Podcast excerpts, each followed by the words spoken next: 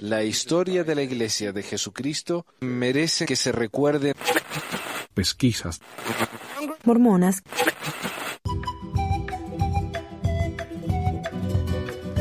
Hola a todos, bienvenidos al episodio 323 de Pesquisas Mormonas.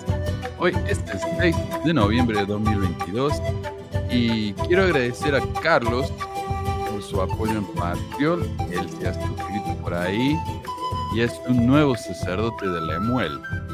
Y gracias a todos los que se suscribieron el pasado y tuvieron que cerrar sus suscripciones, yo la entiendo completamente.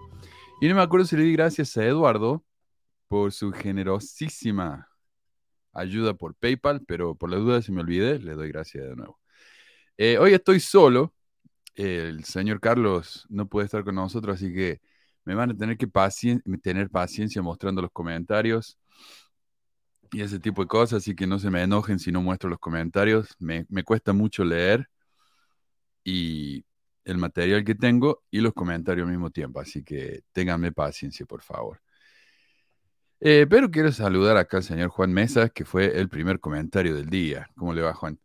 Eh, gracias también a Reina y a Adriana por cuidarme los, eh, los grupos de Facebook y WhatsApp. Y a Carlos por generalmente ayudarme acá eh, tras bambalinas con todo esto, ¿no? Eh, bueno, le damos un par de saludos, ¿eh? Con, señor Controversia Amor. Bueno, escuché Controversia, creo que es Manuel, toca yo, que está haciendo problema allá por lo del Benji. Así que muy, muy buen trabajo. Adriana, hola Adriana. Norma dice buenas tardes a todos, feliz domingo. Gracias Adriana. Pablo dice hola Manuel. Barón Rojo, saludos Manuel desde Montevideo, Uruguay. Tenemos mucho oyente de Uruguay, ¿eh? Tenemos que hacer algún día un especial de la iglesia en Uruguay. La semana que viene, creo, si nos da el tiempo, vamos a preparar un programa acerca de Pancho Villa y los mormones, así que va a ser un especial mexicano de la iglesia. Que en realidad la iglesia en México tiene una historia larguísima, allá desde los comienzos, básicamente. Pero estaría bueno, ¿no? Un programa de, de uh, Uruguay, ya que hablamos de España, hablamos de Argentina, hablamos de Chile eh, y creo que Brasil, no me acuerdo porque Joel era de Brasil. Eh, Yayas dice, muy buen día, Manuel. Soledad dice, hola Manu, te mando saludos del sur de Chile. ¿Qué parte, Soledad? Vos sabés que yo estuve en el sur de Chile, ¿no? Te vaya por de Temuco para abajo. Eh, pero bueno, ya vamos a seguir. Lo que quiero hacer es compartirles algunos mensajes que me han mandado los, los santos últimamente. A ver, y tenemos acá lo que comparte Carlos ahí abajo. Si me quieren contactar, ahí está el número de WhatsApp, el sitio de la iglesia, si quieren saber de dónde saco todas las materiales que comparto, está todo ahí, ahí lo pueden ver. Pero bueno, empecemos.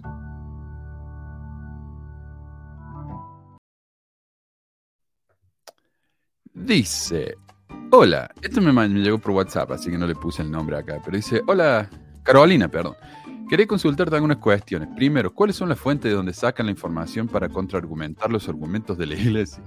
Eh, muchas fuentes. Estas son algunas de las fuentes que tengo acá atrás y otras son el sitio de la iglesia. Eh, ¿Cómo se llama este? El documento de José Smith, Joseph Smith Papers. Hay muchísima información primaria. Está realmente muy bueno. Eh, las fuentes de la iglesia son obvias. Revelación. ok.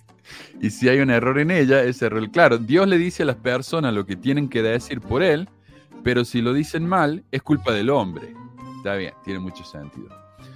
No lo va, no las va a publicar ella misma. Oh, porque la fuente en contra de la iglesia no las va a publicar ella misma. ¿Por qué no? O sea, eh, me parece a mí que una fuente realmente balanceada debería mostrar los dos lados, como me piden a mí constantemente, me dicen que soy, que solo muestro un lado y no el otro. Bueno, porque la iglesia no hace lo mismo entonces. Eh, segundo, ¿cuál es el motivo principal del dueño de la o las páginas para ir en contra de una religión? Ya que todas las religiones tienen un muerto en el placar, pero ¿qué ganan ustedes? ¿Dinero con la página? ¿Qué es un buen motivo? Porque tenés que tener tiempo para sentarse a hacer todo lo que hacen. Eh, sí, sí, tengo tiempo y lo lindo de tener un buen trabajo, ¿no? Me, rompí el, qué sé yo, qué, trabajando en la, universidad para poder tener un trabajo que me da el tiempo de hacer cosas como esta. Eh, muchos, yo sé que soy muy privilegiado, muchas personas no tienen esa oportunidad, eh, así que yo realmente he tenido mucha suerte. Eh, pero sí, tengo, tengo el tiempo. Y lo que gano o sea, el motivo mío es, como ya dije muchas veces, informar. Lo que gano es eh, que me divierto, no sé. Eh, realmente mucho más de eso no gano. ¿Qué más? A ver.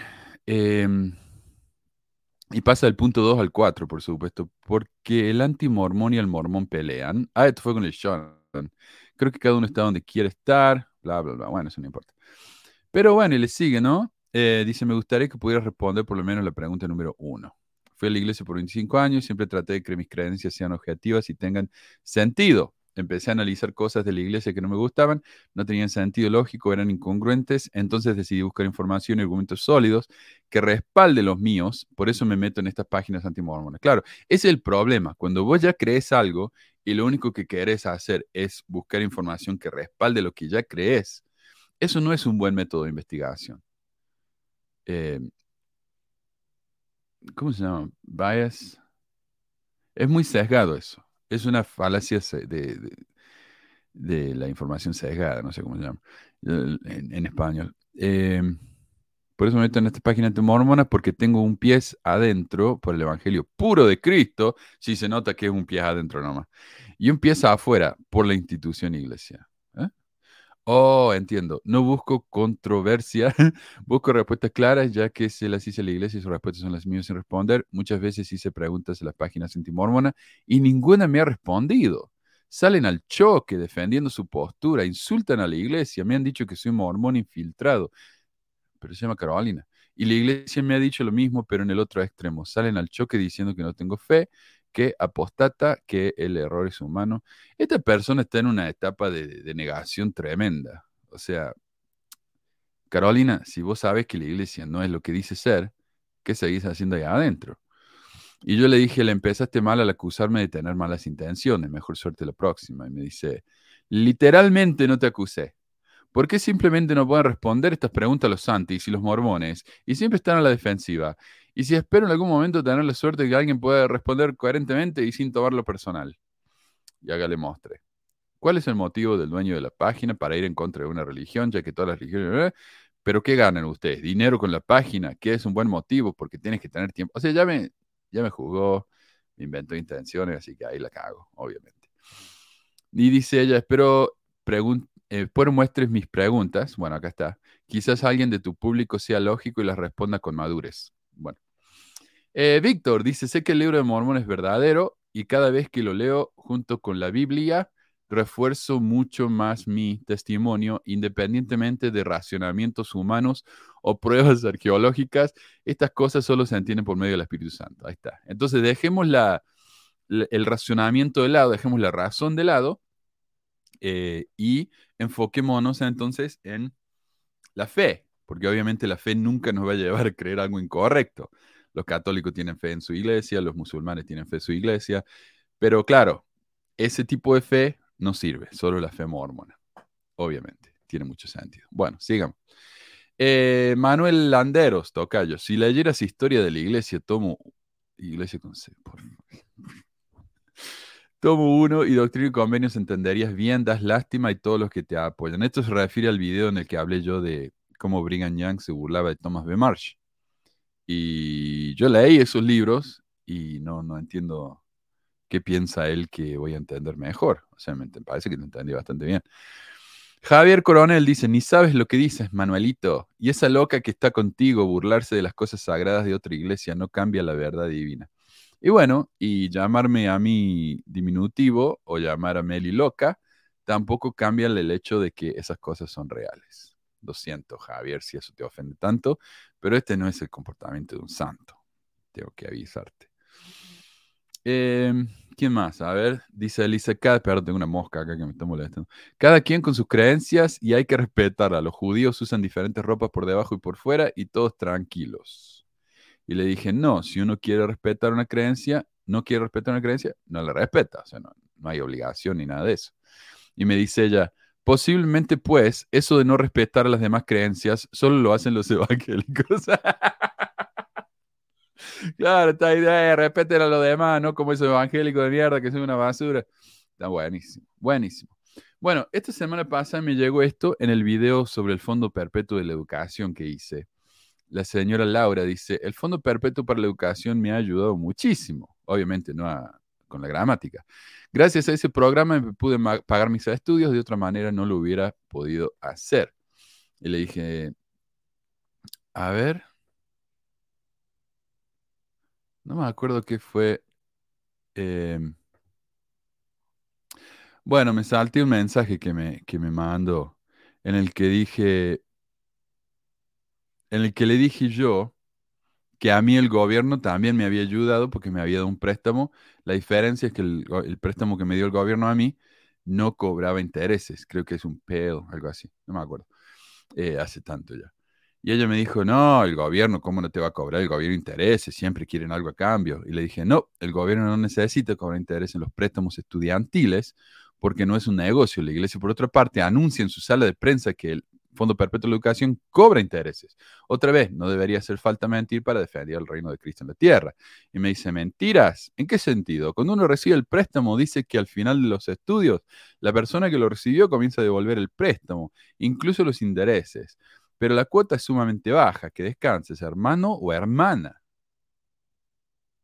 Bueno, yo entiendo. Eh, eh, usar el pronombre correcto, pero obviamente me llamo Manuel y quiero que me refieran como Manuel, no sé, no, es tan complicada la cuestión. Y le digo, la cuota es baja si el préstamo es bajo. O sea, si sacas poco dinero, va a devolver poco dinero. En otro, en otro video dijiste que el préstamo no tiene intereses y eso es obviamente mentira. Ella dijo, te equivocaste de persona, fíjate bien. Ahí está. Laura, la misma Laura dijo, mejor que sea un préstamo y no un regalo, al menos uno sabe que tiene que devolver lo que se le prestó y sin intereses. O sea, yo no entiendo qué diferencia hace que sea un préstamo, porque un préstamo es mejor que un regalo, no sé, no entiendo eso. ¿Vos lo entendés, Marco? Oh, no, buenos días, Manuel. ¿Cómo, te va, maestro? Pues, ah, me, me equivoqué de horario, me andaba confundiendo, ya es que dijiste que hubo cambio de horario en Utah, pero lo mantuve igual. Yo es más temprano para mí, es una hora más temprano, pero lo hice a la misma hora para el resto. No sé, me parece que es la misma hora para el resto. Ah, David pues y Carlos me dijeron que sí, no sé. Sí, acá no, acá sí se, pues es más temprano. Oh, pucha. pero está bien. no, no, lo entiendo también a ella, no lo entiendo tampoco. sí, a mí me parece lo que está hablando es que ah, esto de la autosuficiencia, la autosuficiencia es mucho más importante que simplemente recibir un regalo. Me parece que es lo que está diciendo. Pero a mí el, hecho de que el gobierno me dio ese préstamo sin interés me ayudó mucho. Y cuando me dieron becas, me ayudó mucho más, porque el dinero que yo ganaba lo pude usar para pagar el alquiler y, no sé, a mí me pareció que era mejor si me daban. y en Argentina eh, la educación es gratis, pero no es que porque la educación es gratis todo el mundo ya son todos ingenieros. No, tenés que ir y estudiar, es difícil. O sea, todavía uno tiene que poner el trabajo, pero no, ella es mejor que sea un préstamo. Pero acá dice, ¿ves? Sin intereses. En el otro me dijo eh, que, bueno, acá me dice que la iglesia no cobra intereses. Yo le dije, me antiste, la, la iglesia sí cobra intereses. Eh, bueno, y después de esto, ya, después que terminé la presentación, me siguió comentando y me dijo, eh, ah, viste, no, estás, estás hablando de otra, no fui yo. Acá está. te equivocaste de persona. le digo, no, típico que alegan demencia, pues, alegan demencia. Pero bueno, me encantó eso. ¿Sabes qué? Eh, me ha llegado mucho la noticia acerca de una actualización de la noticia de, de Don David Archuleta. Así que vamos a las noticias.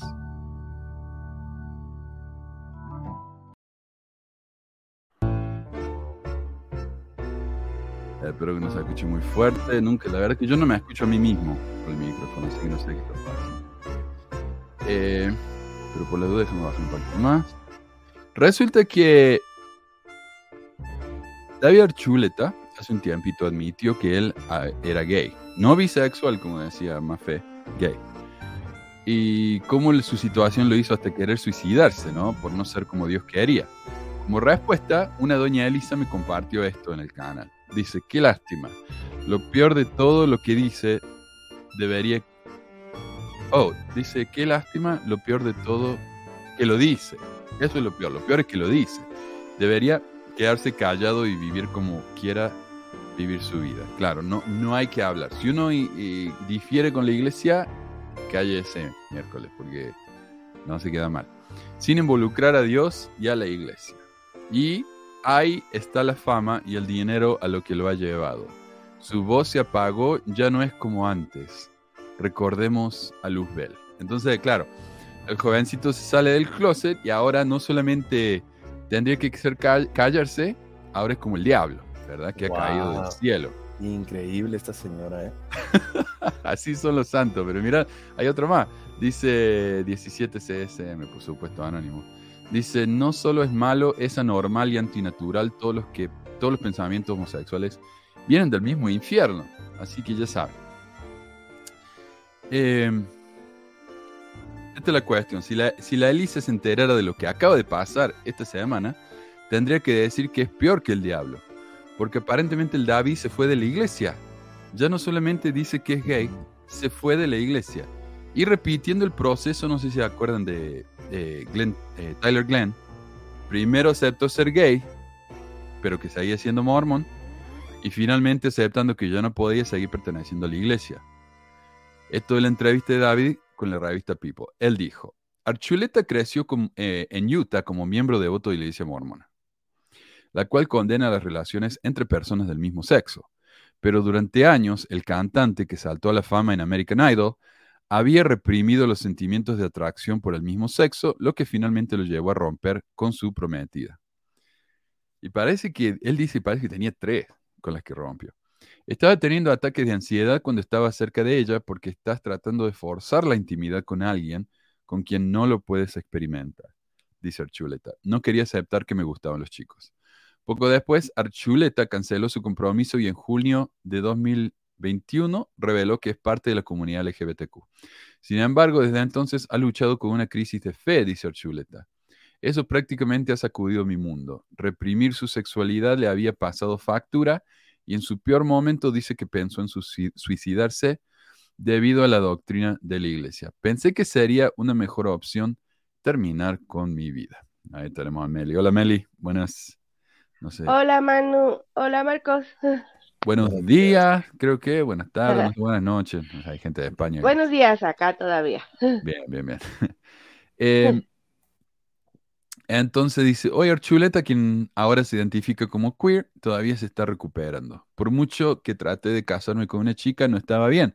Y si hablas con mis ex, te dirán que fue duro, dice Archuleta, quien agrega que está en buenos términos con su ex más reciente.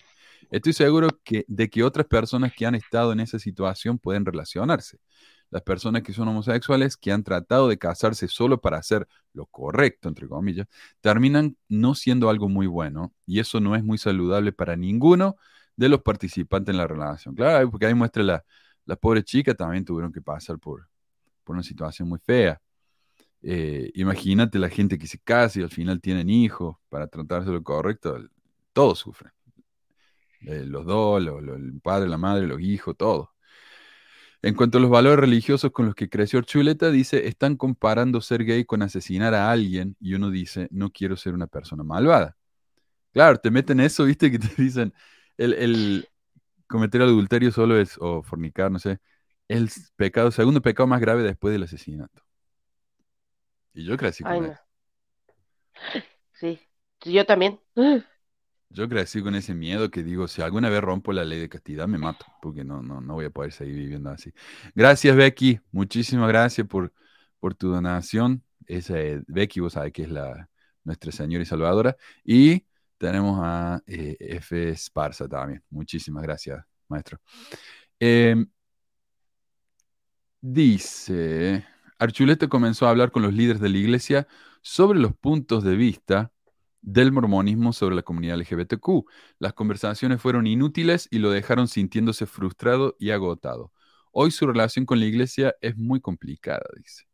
Por mi propia salud mental no puedo seguir poniéndome en un lugar donde es tan conflictivo cuando dicen te amamos mucho, pero al mismo tiempo debes cambiar quién eres. O no puedes, entonces vamos a ignorar tu problema, dice Archuleta, quien ha recibido el apoyo de su familia desde que tomó la decisión. Traté de esconderme de esto toda mi vida y no pude, tenía que alejarme un poco, tomar un descanso de la religión, porque por mi propia cordura no quería sopesar si era mejor vivir y existir o si era mejor para mí no existir, añade. Me duele porque mi religión lo era todo para mí, pero llegas a un punto en el que te das cuenta de que hay algunas cosas que no están bien aquí. Necesito vivir mi vida porque ya sé que estoy bien como, como estoy. Casi 15 años después de lanzar Crush, Archuleta admite que no se conectó completamente con la canción hasta el año pasado, cuando a los 30 años besó a un hombre por primera vez. Se sintió sin esfuerzo, dice Archuleta sobre el beso. Yo pensé, oh, así, así que esto es lo que siente cuando te gusta alguien. Ahora veo por qué todos se relacionaban con mi canción.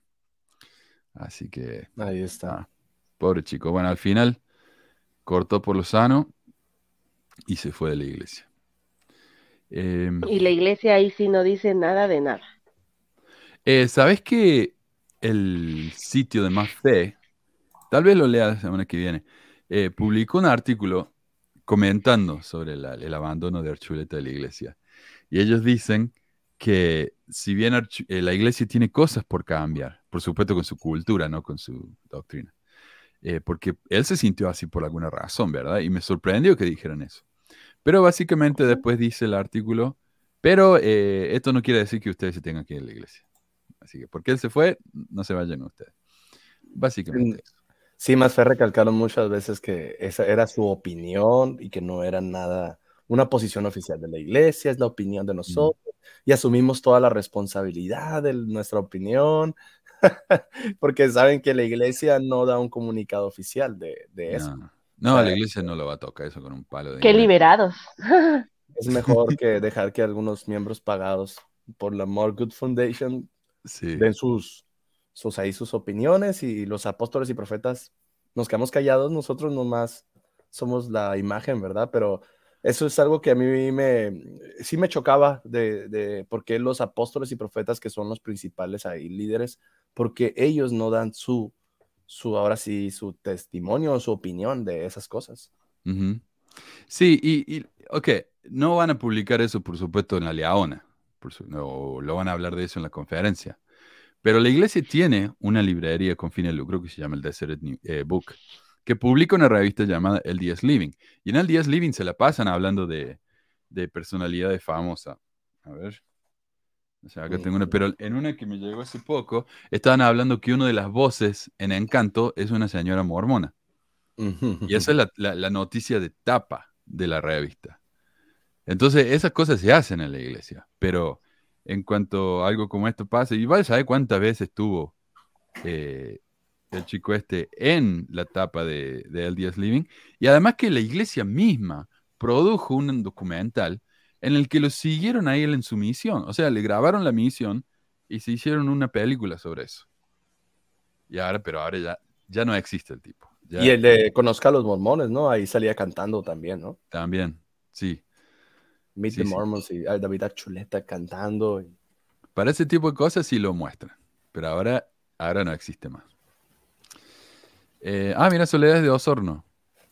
Y así se llama la misión Osorno. Yo estuve en Osorno. No estuve en Osorno. No estuve en la ciudad de Osorno, porque ahí está la oficina de la iglesia. Nunca me tocó, pero... eh, qué lugar tan lindo. Llueve mucho, sí. Eso sí, llueve muchísimo. Eh, vos sabés que lo- en la misión, los misioneros piensan que son espías de la CIA, ¿viste? Porque van con su traje de.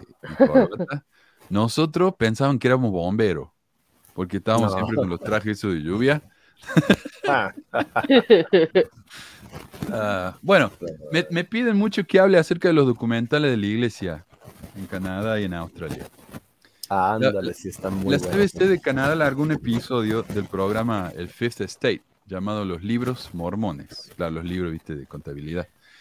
Eh, en el que hablas cómo la iglesia se está metiendo en problemas en Australia por mentir sobre cuánto da en caridad y cómo la iglesia manda más del 70% del diezmo de los canadienses a la BYU. Y lo justifican diciendo que BYU eh, hay estudiantes canadienses. Así que está Oh. bien y es justificado que manden el 70% del dinero que hacen en Canadá. Ahora, esto por supuesto es estúpido. Eso no es caridad. Y la población de Canadá en BYU es menos del 2%. Así que, ¿por qué deberían mandar semejante cantidad tan desproporcionada? ¿no? Y lo que es más irritante, ¿por qué los canadienses que no son miembros de la iglesia deberían financiar a una institución que beneficia casi exclusivamente a los mormones gringos de Utah? Porque claro, la iglesia no paga impuestos. Entonces, ¿quién financia a, a la iglesia si, por ejemplo, si tiene un incendio, si necesitan llamar a la policía, si necesitan que ese tipo de cosas? Eh, las calles, El que Estado, ¿no? arreglen, la- lo paga la gente. Entonces, lo los canadienses están ayudando a pagar por estas cosas, que no son mormones. Pero la noticia no es que esto ya se, se haya descubierto recientemente, porque esto se sabe de hace años. Yo mismo vengo reportando esto anualmente. Yo no sé si, si, si lo notaron, pero todos los años, una vez al año me acuerdo, y voy y reviso lo- los papeles en Canadá de la iglesia porque están disponibles y les muestro lo que la iglesia paga o cómo la iglesia reparte su dinero en caridad en Canadá. Por ejemplo, pueden ver en el episodio 236 y en el episodio 299. La noticia es que hayan dicho esto en un medio tan grande y en un país extranjero. Y eso no es todo. En la versión australiana de 60 minutos, que es lo que le estoy mostrando ahí, una semana más tarde le dedicaron un segmento de casi 20 minutos hablando justamente de eso. Aunque el programa tampoco dice nada nuevo, sino que repite más o menos lo mismo que mencionamos en el episodio 316 de hace unos dos meses. Por supuesto, sería mejor que la iglesia no se aprovechara de las leyes de impuestos para beneficiar sus cofres y que no estafara a los pagadores de impuestos canadienses y australianos, pero al menos, no sé, al menos podemos alegrarnos de que la verdad está siendo publicada en sitios un poquito más populares que este. Sí, exactamente. Eso es lo que, lo que vemos y agradecemos, ¿no? Que, que están tomándose el tiempo para hacer un documental con imágenes oficiales de la iglesia y sus templos y lo están esparciendo. Sí, sí. para que se den cuenta. Ya son varios, ¿no? El, otro día en eh, también en un programa, un podcast que me gusta que se llama Herejes, eh, hicieron un otro programa sobre mormones, ahora para hablar este sobre los Levarón acá eh, en México, pero ah, hicieron el chiste, ¿no? Así de tantos documentales ya que hay este mormones, y es que por todos lados están este les están tirando, le- les están sacando sus tapitas al sol, dirían aquí. Mm. Sí, y pucha, alguien me mandó un, un artículo, no sé si, si- fue de alguno de los de More Good Foundation, en los que dicen, ¿por qué se están enfocando tanto en los mormones? Es como que eh, siempre se miran lo negativo y nunca miran lo bueno. De nuevo. Entonces ustedes solamente miran lo bueno y nunca miran lo negativo. Entonces alguien tiene que hacerlo. Em, Sí, para echarse porras ya están ellos. Este, Claro, Ah. claro. No, a- A mí me impresionó este último, el que está en Star, de, de, la- de una, ¿cómo? Un nuevo comienzo o algo así. Cuando vi a Ox, o sea, cuando pusieron así como pedazos de, de las conferencias, dije, oh por Dios, dije, sí, expónganlos así, así exactamente con lo que dicen. Sí, con sus propias palabras, sí.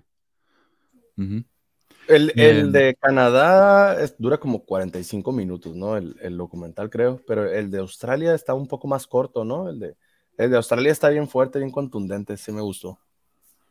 Sí, bueno, el 60 minutos no el eh, programa, obviamente, de una hora, pero le dedicaron un tercio del programa a eso.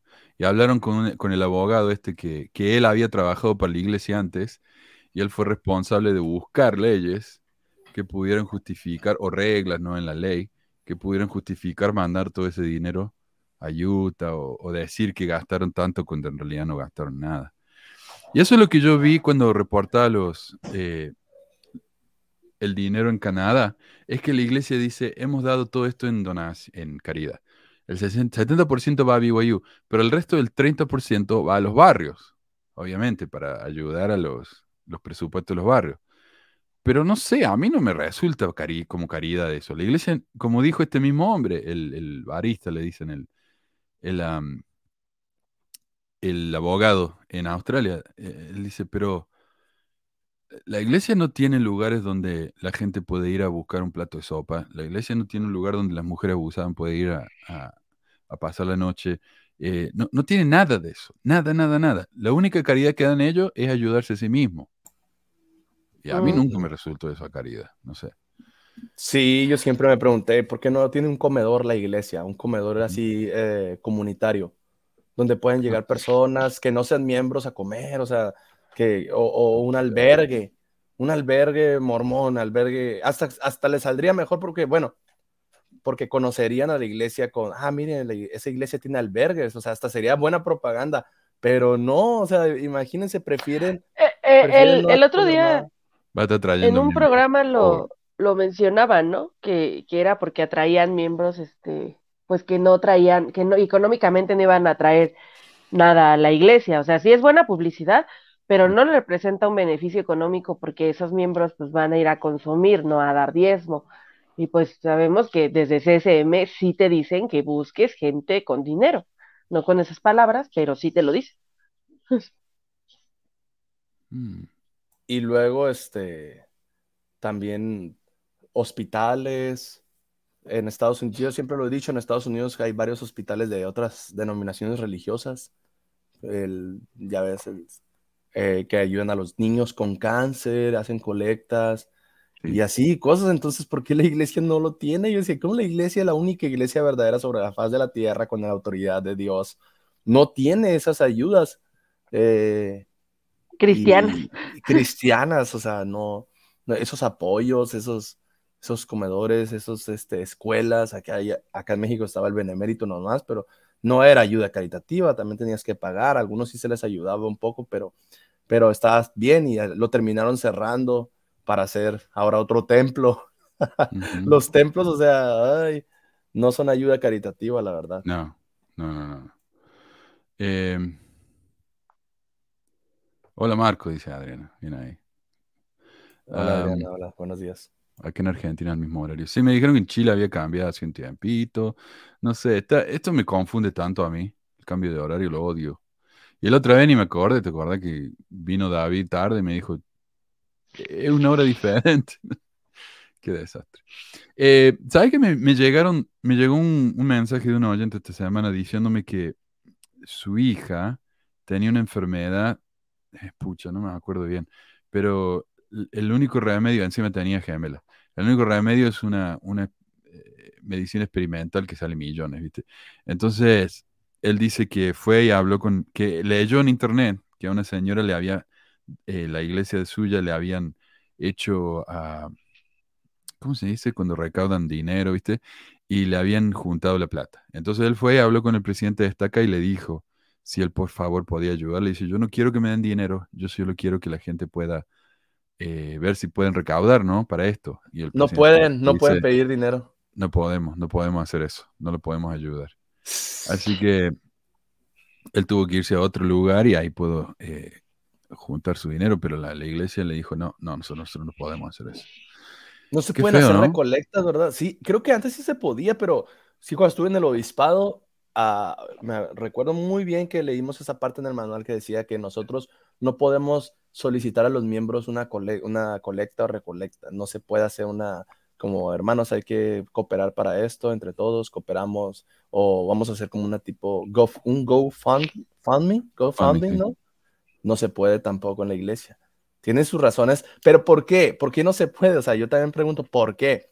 Todo, es todo son cuestiones legales. La iglesia Hmm. no se quiere meter en problemas, aspectos legales de que pueda llegar a pasar, o sea, que se pueden meter a investigar más sobre de dónde está saliendo el dinero, la plata, de, de eh, si es deducible de impuestos, si no, como que todo lo que es cuestión de dinero, la iglesia se maneja con pincitas porque saben que, que va a caer auditoría cuando hay dinero, ¿no? O cua- cuando se maneja, o sea, eh, por ejemplo, ahí en Estados Unidos, Manuel, ahí la iglesia no, o sea, no, no le hacen auditorías, ¿no? O sea, es... No, es una auditoría interna. Eh, y de hecho, ¿quién era? Creo que el, la esposa de mi cuñado, el, el papá de ella, el trabajo de... No, no, perdón, perdón, me equivoco. El, en realidad el hermano de mi suegra.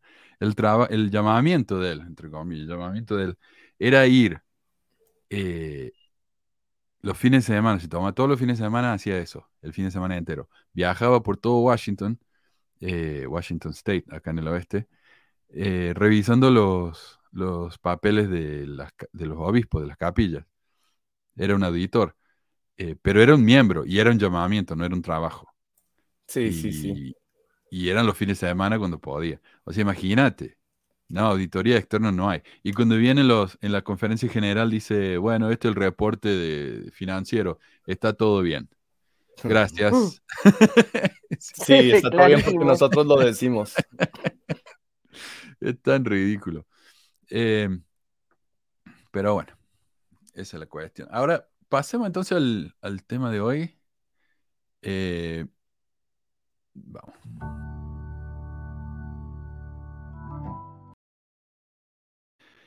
Y esto es algo que, una pregunta que me mandó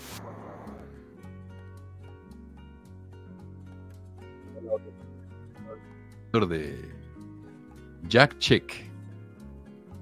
Jack Chick, el, el panfletero evangélico que escribe. Para él todo el mundo era, era satanista.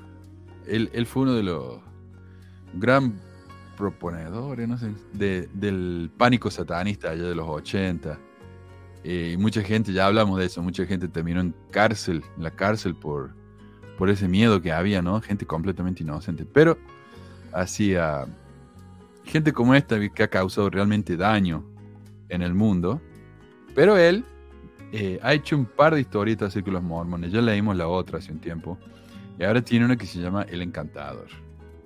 Y el Encantador porque, por supuesto, él encantaba a las mujeres con sus poderes, no sé, eh, manipulativos. Eh, y la historieta empieza, la primera página, ¿no? Empieza con una historia de sangre, en la que un hombre es asesinado por irse de la iglesia y sus cuentas bancarias son congeladas por la iglesia, lo cual no tiene mucho sentido porque la iglesia no, no es dueña de los bancos de Utah. Pero bueno, eh, entonces el tipo este, que parece que es un detective mormón, dice, esto fue un suicidio. Y le dice el policía, suicidio imposible. está, destruida la casa. Hay sangre por toda la pared. Dice, suicidio imposible. A este hombre lo mataron. Dice, Palmer, dije que fue un suicidio y yo dirijo la investigación, así que cállese. Bueno, eh, ganó. y claro, después viene el presidente de Estaca, no sé quién es. Esto es muy similar al. al ¿Cómo es por mandato del cielo, no? Sí, el- eso es lo que iba a decir. y porque incluso dicen que la mujer, la mujer de él, eh, lo llevó por los malos caminos porque ella se fue de la iglesia, entonces hizo que él se fuera de la iglesia, algo así. Eh, ¿Ves? Dice, ahí está el, el presidente, está que dice, recuerden el poder del sacerdocio, por lo que a la iglesia concierne, este caso está cerrado. Eh, Se parece yo- a la escena. Cuando va el presidente destaca y lo miran así como que el, el detective Biles lo mira así como que, ¡ay, mi presidente destaca! Ujú. Y bueno, cuando se Mm. publicó este, esta historieta ya había pasado el caso ese de los Lafferty, así que claramente está basado en eso. Pero como sabemos, el caso de los Lafferty no era un, un asesinato hecho por la iglesia, sino que fue hecho por un grupo de fundamentalistas. Pero para Check, son, eh, supuestamente todo lo mismo, no sé. Eh, entonces ahí ya empezamos con el problema, ¿no? Eh, la esposa del difunto se tiene que mudar porque tiene miedo de que ella también la van a matar. Hay una parte donde está en la casilla de teléfono llamando a un amigo, dice, mira, me, me congelaron todas las cuentas, me tengo que ir, necesito dinero. Eh, y afuera, mira, ahí están los danitas, ¿no? Rodeándola. Y dice, tengo miedo. Y justo viene uno, no sé si es un, no sé quién es, pero viene uno y dice, ¿qué están haciendo? Ella no está en la lista. No está en la lista, ¿viste? Entonces hay una lista. Igual que en la... eh, ajá, Como en, ajá, un mandato del cielo. Claro, pero esta lista parece que viene de, del profeta directamente. Mm. Dice, no nos causará más problemas esta tierra y todos se, ríen. Eh, bueno, dice, la historia nos dice que este hombre fue asesinado por los danitas modernos, que se hacen llamar ángeles vengadores, para salvar su alma. Y todos, desde los políticos más altos hasta los dueños de los bancos, en esta historieta son mormones y por lo tanto son intocables. Ahora, este, esto es lo que este tipo de, de evangélicos, de, como los eh, fabricantes de dioses, dicen ciertas verdades y usan esas verdades para hacer que esto sea, viste, desproporcionado. Por supuesto que hay políticos mormones en Utah. La mayoría de los políticos eh, en Utah son mormones, porque el 60% de la población es mormona. El 60% decide la elección. Entonces sí, eso pasa. Pero eso no quiere decir que la gente sea ciega. O sea, tenemos políticos que se han, de hecho han votado públicamente en contra de, de la iglesia, o a veces la iglesia prefiere no Aún siendo mormones. Sí. Sí, ¿no? Mm. Eh, tampoco están tan, tan lavado el cerebro. O sea, una vez que vos estás metido en la política y te das cuenta cómo es desde adentro, me imagino yo que si tenés un poco de conciencia no vas a no andar haciendo estas cosas. Eh. por ejemplo, la iglesia estaba muy en contra de, que pase la ley de, la marihuana eh, medicinal en Utah. Y hoy en día la, eh, marihuana medicinal es legal en Utah. O sea, ¿quién votó por eso? La iglesia no lo quería. Entonces, ¿cómo pasó? Bueno, tampoco le controlan la mente, ¿viste? O sea, tienen influencia, pero no controlan todo. Eso no pasa. Lo bueno. Sí. Sí, debe decir que bueno, porque si no. bueno, y también se pueden meter en problemas a nivel federal, o sea, si ven que un político es tan obviamente influenciado por le pueden hacer un, si un senador nacional le pueden hacer un, ¿cómo se llama? Eh, una audiencia. ¿Un juicio político? Una audiencia, ah. sí, y ver si, si realmente es, competente para servir en el Senado. O sea, al, Senado no le conviene que... Mm. Pero sí como la percepción, no sé, Manuel, tú que vives ahí en Utah, la percepción de las personas ahí sí es como que la iglesia está inmiscuida, ¿no? En, en muchas cosas, en muchos aspectos, porque yo a veces cuando leo las noticias de allá, los, muchos miembros de allá dicen, ah, es que la LDS Church, es, la iglesia eh, este, afecta en, por ejemplo, en el gambling, en el juego, en la ah, lotería. como, Ajá, como el de la lotería. Y así he visto en varias noticias de que es que la iglesia, pues eso es lo que afecta, pues en que no haya ciertas, ciertas libertades que en otros estados sí hay. Otra cosa que tiene que pensar es que por ahí la iglesia no se mete, pero los líderes políticos, como son mormones, dicen, bueno, yo creo que esto es lo que le va a gustar a la iglesia, entonces votan de una cierta manera. Pero no es que la iglesia tenga el dedo metido en todo. Eh, eh, no, no, sé, no creo. Personalmente no creo, porque yo que vivo acá, o sea, estaría mi, libertad, de cierta mi libertad mía, estarían mucho más limitada de lo que están. Eh, yo creo que la iglesia tiene enfocado cuáles son sus temas de interés y sobre de eso sí va y lo que no lo ignora y yo creo ya los líderes se hacen una idea ahí más o menos de lo que les gustaría o no, pero claro pero utiliza sus balas, digamos, a, gusto, no, no en todo momento, ¿no?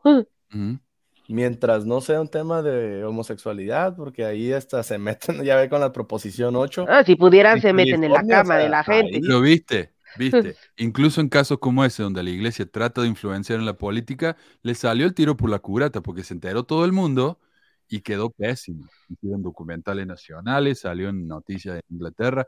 O sea, eh, ese es el otro problema para la iglesia. Si se mete mucho, o sea, la mayoría de los políticos son mormones, pero no todos.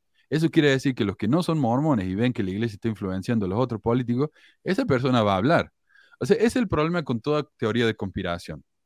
Tenés que asumir que todos los involucrados, todo el 100%, están todos eh, al 100% metidos en la conspiración. Y eso no existe, eso no pasa. Siempre va a haber alguien que va a hablar. como un, un, chiste que vi, creo, ¿no? Que es decir, los que creen en teorías de conspiración, este, seguramente nunca han trabajado en equipo en la escuela para ver lo difícil que es poner de acuerdo a cinco personas. Ahora imagínate controlar a un montón. Sí, tienes que tener a todos los políticos, y no solamente los políticos, al, al, al staff del político, o sea, los secretarios, los que lo ayudan, ¿no?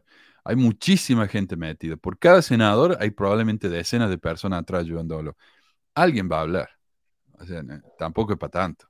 Entonces la iglesia tiene que tener cuidado con eso. La iglesia es cierto, tiene influencia, pero tampoco es para tanto. O sea, si no, no venderían cerveza en los supermercados acá, o como digo, la, marihuana no sería legal, ese tipo de cosas, ¿no?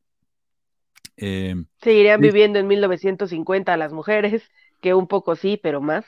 Le habían prohibido el, usar Bueno, aunque, aunque en las escuelas acá eh, técnicamente está prohibido que las chicas usen blusas sin manga. ¿Tirantes? Ay, no. Ahí está. Pues Pero eso es más una regla de las escuelas que una ley. Y vos la ves siempre.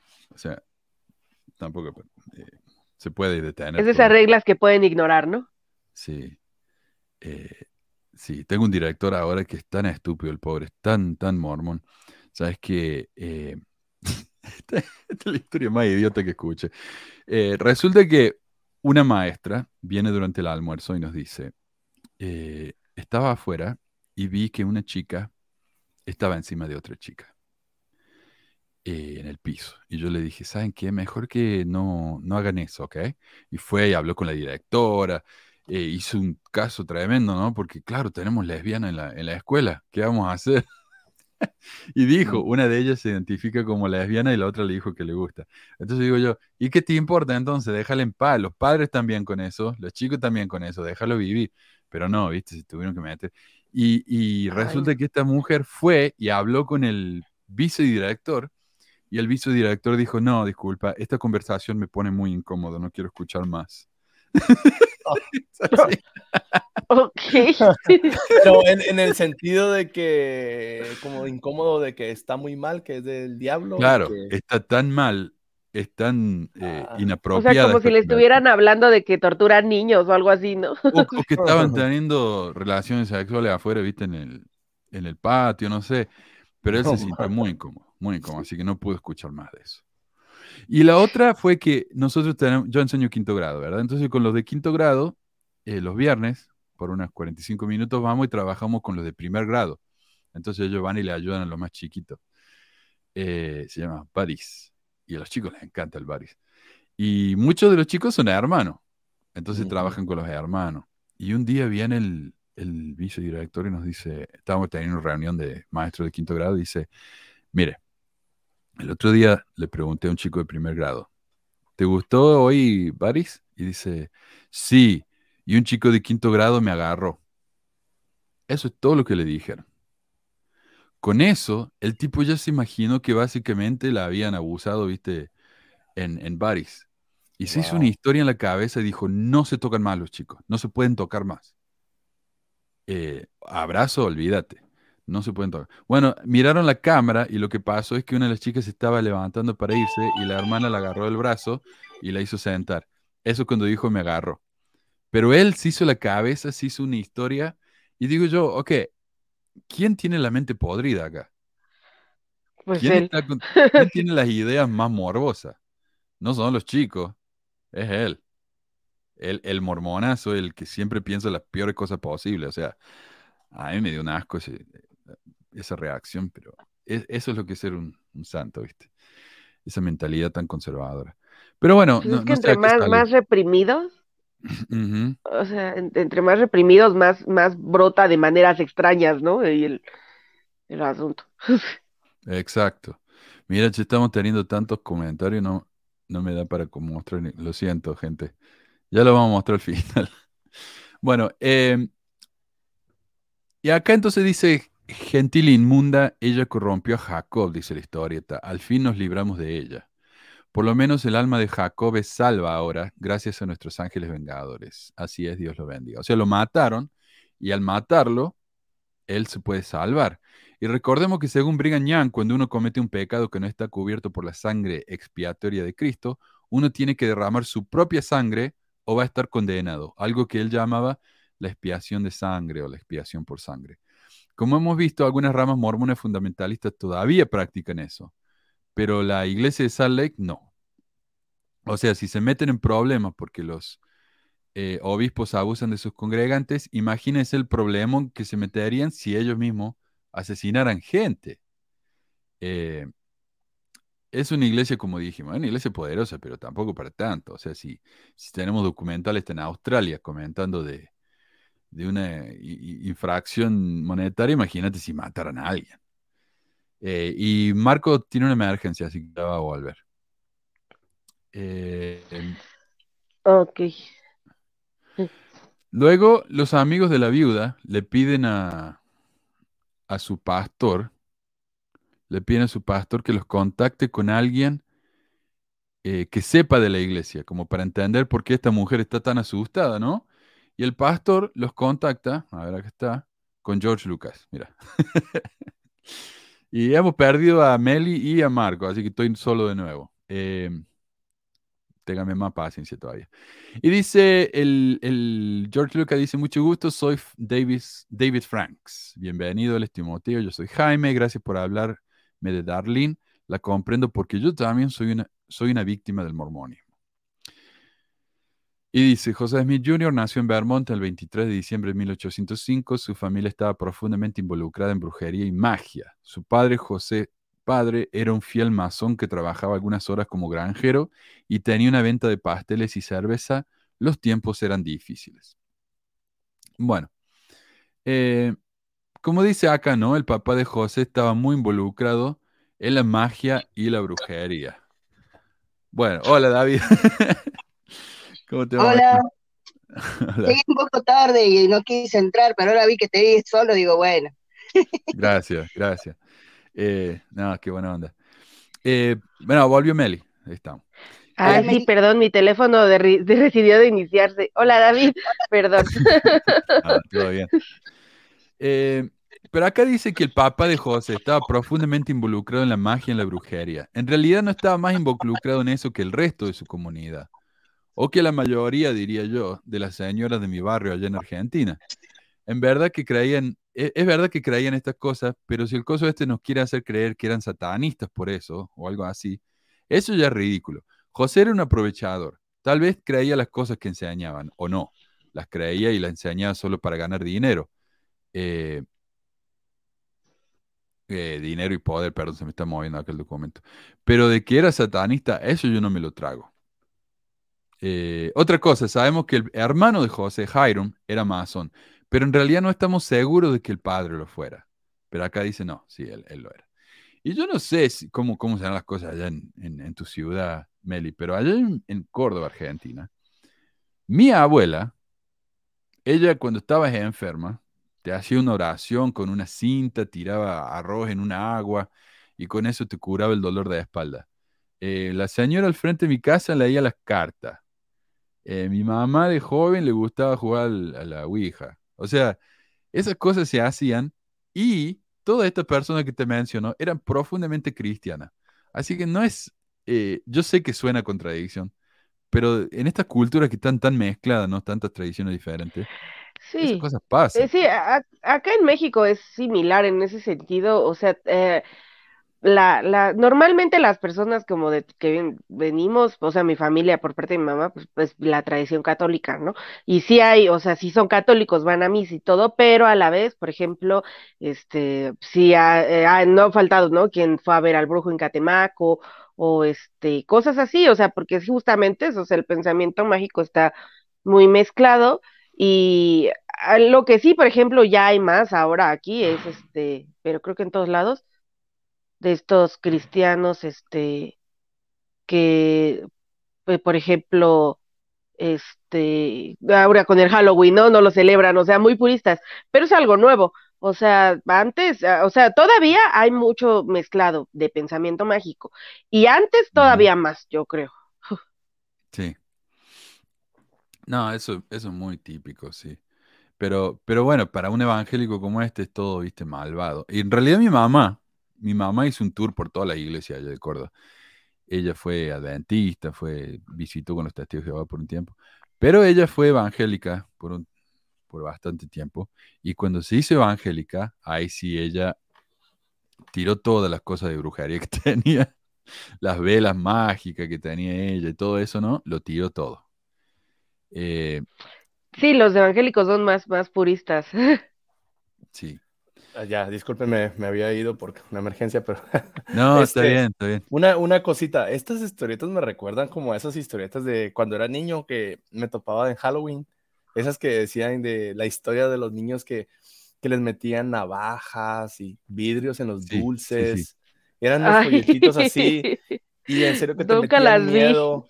Sí, es parte eh de esa misma pánico satanista, sí, eso. Ajá, sí, que había personas que hacían rituales en Halloween y que te mandaban esos que, que yo varias veces me topé con esos que, que, repartieron y así como dibujos así de ese estilo y los niños con esas caras feas y como ahogándose y muriéndose con los dulces. No.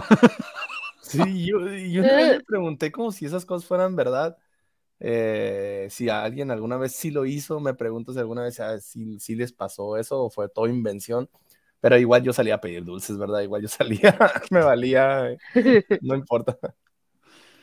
Sí, eh, y ya vamos a hablar también del Halloween, obviamente. Eh, es de lo, de lo más horrible, ¿no? Que muy satanista. Pero ya vamos a hablar de eso justamente. Eh, ah. ay, hola, no alcanzo a ver porque no traigo mis lentes, pero vi que alguien me mandó saludos, es lo que no le no alcanzo a leer su nombre, Firu Bueno, hola. bueno.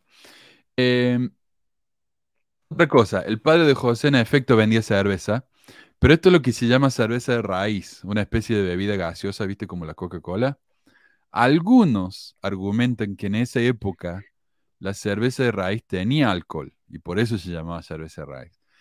Eh, pero aunque lo tuviera, no veo que tiene eso de malo, ¿no? Pecaminoso, porque después de todo José tomaba vino y cerveza y su palabra de sabiduría no prohíbe el alcohol, sino que recomienda que no se toque. Hoy fue cuando eh, los mormones ahora, ¿no? se han puesto medio fanáticos con eso. Eh, pero eso no era así en el pasado. Em, acá, este, este me encanta, fíjate. Dice, en la década de los 1800, la palabra de Dios cobró vida y hubo avivamientos en muchas partes de Estados Unidos. En las iglesias protestantes y bautistas había fuego por Dios. Y ahí está el diablo. Odio esos avivamientos. Debemos destruirlos. Para lograrlo necesito un hombre nacido en el ocultismo para que sea mi profeta. Alguien que pueda escribir libros que compitan con la Biblia. y ahí sale un demonio verde, ¿no? Dice, ah, con unos anteojos muy cool. Amo. Dice, amo. Tenemos, a ese... Oh, ¿Querés leerlo? Está buenísimo. amo, tenemos a ese hombre. Se llama José Smith bendícelo y apóyalo y creará una religión poderosa. Y dice, por supuesto que lo haré, tonto. Y exactamente eso sucedió. bueno. Ah, entonces, claro, el panfleto dice que José fue llamado directamente por Satanás para que escribiera el libro de Mormon. Y sabiendo la, calidad, acá lo hemos leído, analizado, acá David ha hecho un trabajo excelente, ¿no? Eh, comentando el libro de Mormon, que justamente ahí abajo dice ldmnotado.com, lo pueden ver ahí. Eh, ese libro no es gran cosa. O sea, si eso es lo mejor que el diablo pudo conseguir, me parece que el diablo necesita mejores empleados porque, eh, no sé. Y, no es tanto que compita con la Biblia, porque el libro de Mormón está copiado casi enteramente el libro de la, de la Biblia. A ver. Por ejemplo, qué sé yo, podía haber llamado a J.K. Rowling, ¿no? Para que le escribiera el libro. Mucho más, mucho más influencial que el libro de Mormon. Después, dice, a través de las edades, las fuerzas de las tinieblas han levantado personas malvadas para crear peligrosos sistemas políticos, sociedades secretas y aún religiones falsas por medio de mentiras y engaños. Eh, todo con el único propósito de enviar a multitudes a las profundidades del infierno. Estos son algunos.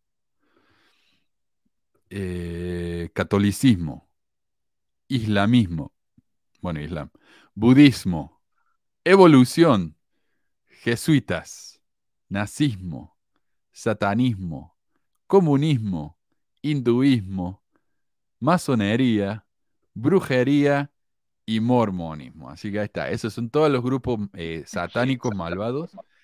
Todos excepto ellos. Sí. Todos se eh, parecen mucho, ¿eh? sí, sí, sí. Gracias, Ricky, también. Eh, muchísimas gracias por la dice un boricua ex mormón desde Salt Lake City. Qué grande. Gracias, Ricky. pero mira, a mí me parece un poco estúpido esto porque los jesuitas son católicos. parece un poco Pero son la parte rebelde de los católicos, ¿no? Pero los jesuitas, ¿no debería ser lo, ¿cómo se llaman? Los Opus Dei o algo así. A mí me parece que los ah, jesuitas son los más buenos de, de los católicos. No, sí, sí, definitivamente. Pero creo que son también como un poco más liberales, ¿no? Un poco, ¿no? Claro. Sí, son los que siempre apoyaban los, gobiernos más comunistas, socialistas, tal vez por eso sea, ¿no? Porque el odia el comunismo. Em, el budismo, la evolución, la evolución no es un sistema político ni religioso, así que no sé qué, eh, la brujería. Era de una bruja en una escoba volando. Buenísimo. Eh, bueno. Eh, ¿Qué dice acá? Ah, y otra cosa. José Smith dice acá, Pucha, me parece que me están faltando diapositivas. Hay una en la que muestran a José Smith eh, eh, mirando por una piedra. Y dice, muchos de sus vecinos tenían piedras de creían que esas piedras eran mágicas, miraban a través de las piedras para hallar tesoros enterrados. El joven José Smith era diestro en eso, la gente creía que él poseía dones especiales. Claro, pero lo muestran, eh, tiene la piedra en el, ojo y, con la piedra mira, través, mira al piso y así encuentra los tesoros. Nada que ver. O sea, completamente incorrecto. Él ponía, por supuesto, la, piedra en el sombrero y la cara en el sombrero para tapar la luz y todo eso, ¿no? Eh, y esto tal vez parezca un detalle un poco, poco importante, pero yo creo que ya este tipo de representación, eh, o sea, yo digo, está bien criticar a la iglesia, pero critiquemos cosas que son criticables, tampoco anda criticando cualquier estupidez. o incorrectamente. A ver. Oh, acá está. Habla de símbolos ocultistas. Dice, los libros de magia de ese tiempo enseñaban que los tesoros enterrados eran protegidos por espíritus y estos debían ser aplacados de una manera eh, específica. Solo podían usar, solo podían usar una daga ceremonial para hacer círculos mágicos y necesitaban un talismán especial para conjurar o levantar al espíritu y todo eso era vital. En la daga de Smith había símbolos ocultistas y Smith siempre usaba su talismán de plata de Júpiter para protegerse. Y acá dice, se requería una ofrenda de sangre para lo cual cortaban la garganta de perros negros o de ovejas negras.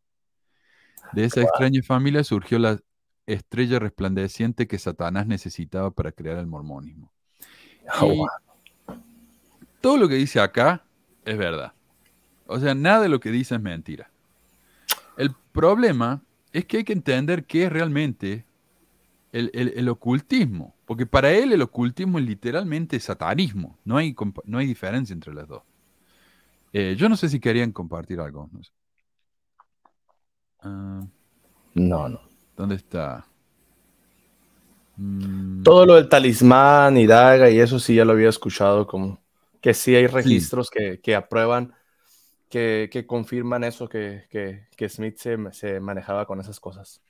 Sí, él por ejemplo da la referencia ahí de, de Michael Quinn, el historiador, hablando de estas cosas. Y es verdad, Michael Quinn habla de todo esto, pero Michael Quinn nunca dice que estas cosas fueran satánicas. Y ya vamos a hablar más adelante de la diferencia entre el satanismo y el ocultismo. Pero los espíritus guardianes que cuidaban esos tesoros eran los fantasmas de personas asesinadas cuando esos tesoros fueron escondidos, ¿no? Esa era la leyenda. Lo cual quiere decir que no eran necesariamente malos ni buenos. Pero ahí tenemos la imagen de un, de un espíritu, viste, todo de negro, con ojos rojos. Obviamente un diablo. De la misma manera, los espíritus guardianes alrededor del mundo no son necesariamente malvados, sino que algunos lo son y algunos no, lo mismo que la gente normal. En los países árabes está el genio, ¿no? como el genio de la lámpara. En Irlanda el leprechaun o lepricón, no sé cómo le dicen allá. En Europa está el gnomo, el dragón, la salamandra, etc. Curiosamente, una de las historias de descubrimiento de las planchas incluye no a una salamandra, sino a un sapo, lo cual no es tan diferente, ¿no? Y no es más que una datación de la misma tradición. Eh, con respecto al ocultismo, según la historiadora Catherine Bayer, una opinión común del ocultismo es que es satánico o emplea símbolos que durante mucho tiempo se han asociado con el satanismo. De hecho, tampoco es cierto. La gente ha hablado de lo oculto durante cientos de años sin ninguna implicación satánica. De hecho, el ocultismo simplemente se refiere al estudio del conocimiento oculto y no está asociado con ninguna creencia religiosa en particular. Siguiendo esta definición, muchas de las ramas cristianas gnósticas eran ocultistas, ya que el conocimiento que impartían estaba limitado a los iniciados. El mormonismo y otras religiones como esa también son ocultistas, pero no porque sean satánicas, o al menos yo no lo creo que sean, sino porque el conocimiento que uno recibe en lugares como el templo está reservado para los que han cumplido eh, ciertos requisitos y reciben una recomendación del líder religioso local. Uno podría decir que ciertas clases de la universidad son ocultistas, porque está reservada para lo que se anota, no sé, ese tipo de cosas. En, eh, en la iglesia mormona al ocultismo se le dice doctrina profunda. Ah, sí. Vamos a- y se- esa en el templo o en, o en consejos.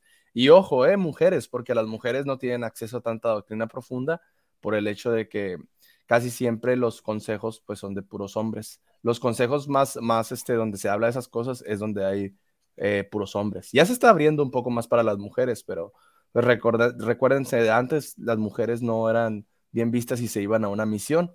Entonces los hombres eran los que iban a la misión y recibían esa doctrina profunda, regresaban de la misión y ya pues los hombres ya, uy, yo sí sé y todo eso, ¿verdad? Pues todavía hay, hay formas en las que se les critica, ¿no? Cuando muchos de los chistes se trata sobre exmisioneras. Los chistes mormones. Sí. Ah, claro, sí, sí, sí. Y, y en el, y también otras cosas, por... es que puedes decir que el, como tipo, cuando se le, cuando a los mormones se les critica por utilizar cosas, por ejemplo, a, Smith, que se le criticó por buscar, por la piedra evidente, siempre te sacan escrituras como de la Biblia, de Jesucristo, cuando curó al ciego con lodo, con barro y que hizo una mezcla, que hizo una mezcla de barro y no sé qué, y se los puso en, lo- en los ojos y ocurrió el milagro. Ese, ese es, es algo que ellos han utilizado o que a mí me lo han dicho, es que Jesucristo también utilizó artefactos o utilizó cosas, o sea, para realizar milagros, o sea, que no te parezca raro que Smith con una piedra pudo haber hecho algo así. Pero eh, resulta que la Biblia también es- es- está tallada de la misma manera, o sea, tiene muchos errores y muchas incongruencias y cosas locas, entonces con eso no puedes defender, no puedes defender un mito con otro mito, pues, o sea, así de fácil, no puedes No, defender un mito con otro Ah, hay uno que, eh, de un teólogo ahí, pero eh, protestante, que me gusta luego escuchar, que este, él justamente a veces le gusta hacer este tipo de análisis para mostrar, ¿no? Cómo el pensamiento mágico, la brujería y todo este rollo, de pronto está en la Biblia. O sea, porque la Biblia es una muestra de las creencias de su época, este, y, y de diferentes momentos, de diferentes, este, cosas, ¿no? Entonces sí hay, eh, pone ejemplo, ¿no? Yo ahorita no, no, no, no, no se me viene ninguno a la mente, pero sí, sí le he escuchado, este, hablar así como de ciertos pasajes que haciendo el análisis es como, pues está refiriéndose a cosas que podrían ser consideradas, este, como brujería o algo así. Este, eh, entonces, claro, o sea, porque pues, refleja eso. La, la realidad es que es, es uno de los términos, nuevamente, que todo lo han metido al mismo saco, ¿no? Pero pues cualquier cosa puede ser brujería. Rezar puede ser brujería. Este, de alguna forma, ¿no? Lo es, estás buscando que tus palabras cambien la realidad. Sí.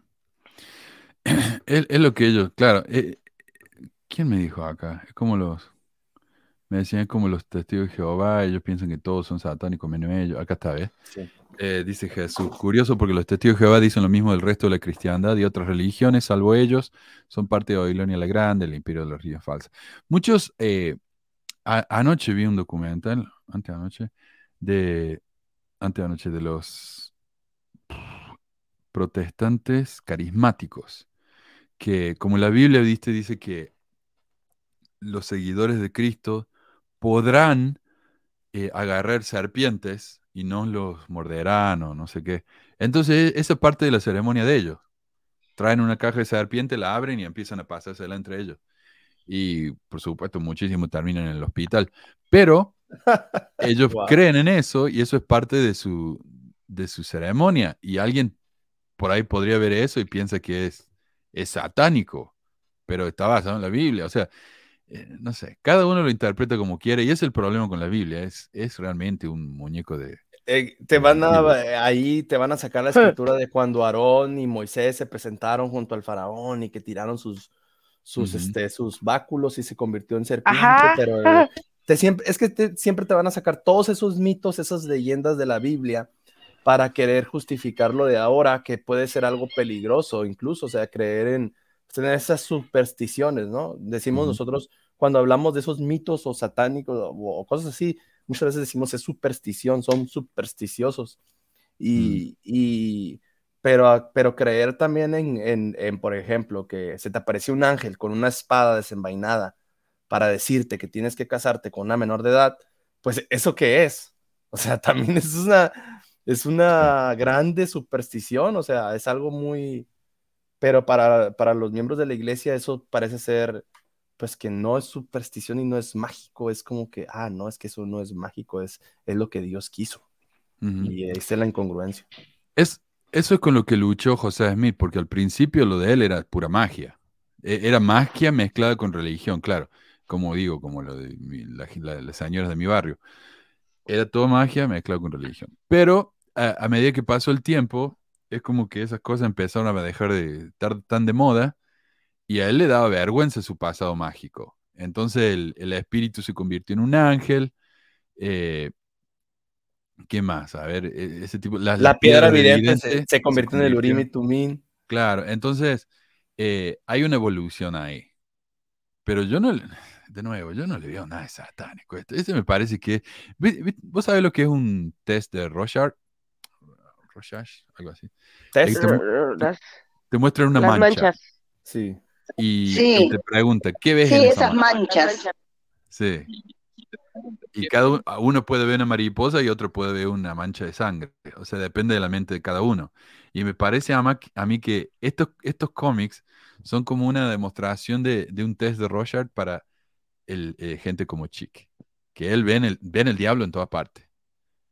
Eh, Recuerdo haber ido con una, estaba en una clase muestra con una psicóloga que me dijo, haz un dibujito, haz un dibujo así, y de una persona, y yo hice el dibujo, ¿no? Y luego me, y luego ya miró el dibujo y me dijo, ah, no eres un, no tienes un, ¿cómo me dijo? No eres un depravado sexual.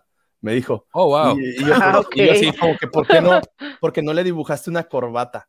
Y generalmente los que, los, los, sí, así me dijo, o sea, generalmente los que son depravados dibujan corbatas. Y yo como que, ¿qué? O sea, ¿en serio nada más por eso? Dije, Ay, algunas personas. Lo que me yo le habría hecho un bigote para ser depravado, o sea, yo me salvé, qué bueno que no puse una corbata, dije. Y luego dije, ah, caray, pero si todos en la iglesia, pues los niños en la primaria dibujan nombres con corbata. Y dije, ¿qué es esto? ¿Es un, un mensaje subliminal o qué? La verdad es que nosotros los seres humanos somos bien supersticiosos, bien, o sea, acá en México tenemos muchos... Eh, y sugestionables. Sí, sugestionables, en serio, o sea, incluso los, las personas que, que estudian es como que no, es, eh, eh, por favor, eh, no, no toques al, toca al niño, toca al niño al bebé, porque si no lo tocas le va a dar el mal de ojo, se dice.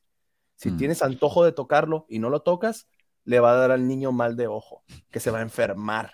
O sea, y cosas así como que ponle un hilito rojo en, en, la frente con salivita para que se le quite el hipo. El hipo, ¿no? O sea, y así hay muchas supersticiones que a veces vienen de, de, de, personas que eran curanderas antes o chamanes. oh, por ejemplo, gente que le gusta el fútbol y es mi playera de la suerte o mis calcetines de la suerte. O, o sea, eh, eh, la realidad es que el cerebro evoluciona. Eh, tenemos, o sea, hay una parte de nuestro cerebro que sí, este, ah, digamos que se le da el pensamiento mágico. O sea, lo, no lo sé, ¿no? Y, y no es algo necesariamente malo mientras no sea peligroso, como mencionas. Pero sí es cierto que sí hay personas que miran, como dijo Manuel, eh, a lo, como Satanás, como lo satánico en todas las cosas. Como por ah, ejemplo, incluso hay, hay, hay, personas que yo he escuchado que dicen, no, es que esa mujer es del diablo. Esa mujer, eh, ella se viste así porque Satanás está en ella y ella quiere atraer la atención de los hombres. Esa mujer es del diablo, o sea, el diablo, pero literalmente. Pues la casa pues de brujas fueron la quema de mujeres por cosas como tiene un lunar, seguramente eso significa que hizo pacto con el diablo, o sus plantas están muy bonitas, eso significa pacto, o sea, eso fue. Entonces sí, buscar pretextos para, para lastimarnos, pues eh, como, como especie, yo creo que nunca nos ha costado mucho trabajo. Ahora, fíjate, Manuel, no sé qué piensas tú, David, pero antes tal vez había personas como este señor que todo miran como satánico, decir, ah, mira, José Smith usó una piedra, ah, satán, satánico. Pero ahora los miembros también lo hacen también. dicen, por ejemplo, de este caso que ya se mencionó de Chuleta, dejó la iglesia y, este, ya se va a ser ahora homosexual abiertamente, va a vivir su vida plenamente con su pareja, lo que sea. Ah, es porque ya se, es satánico se echó a las manos de Satanás. Tal vez no te dicen, está realizando un rito satánico o, tiene artefactos satánicos, pero es la misma superstición. Se está haciendo satánico, o sea, Satanás lo, eh, en, lo atrapó. Entonces, antes Satanás te atrapaba con artilugios, con, con cosas con así como libros o magia o no sé, como quieran decirle artefactos, pero ahora no, ahora Satanás ya cambió eso, ¿no? Ahora Satanás te atrapa con que eres homosexual, según los mormones, obviamente, o con que eh, criticas a la iglesia, ah, no, es que Satanás está en ti, ya eres, satan ya eres satanista incluso por decir que, que, el libro de Mormón es falso. O sea, cuando el libro de Mormón también puedes achacárselo como estas personas dicen que es un resultado de algo satánico. Pues. Así ahí está la doña Toro. Ah, ahí está. Sí. Recordemos a Luzbel, o sea, su voz se apagó, ya no es como antes, o sea, Luzbel. No es como antes, porque yo leí que él antes solo cantaba canciones lentas y de amor, así, y ahora empezó a cantar canciones más, más de fiesta. así que sí, ya no es lo, ya no es como antes.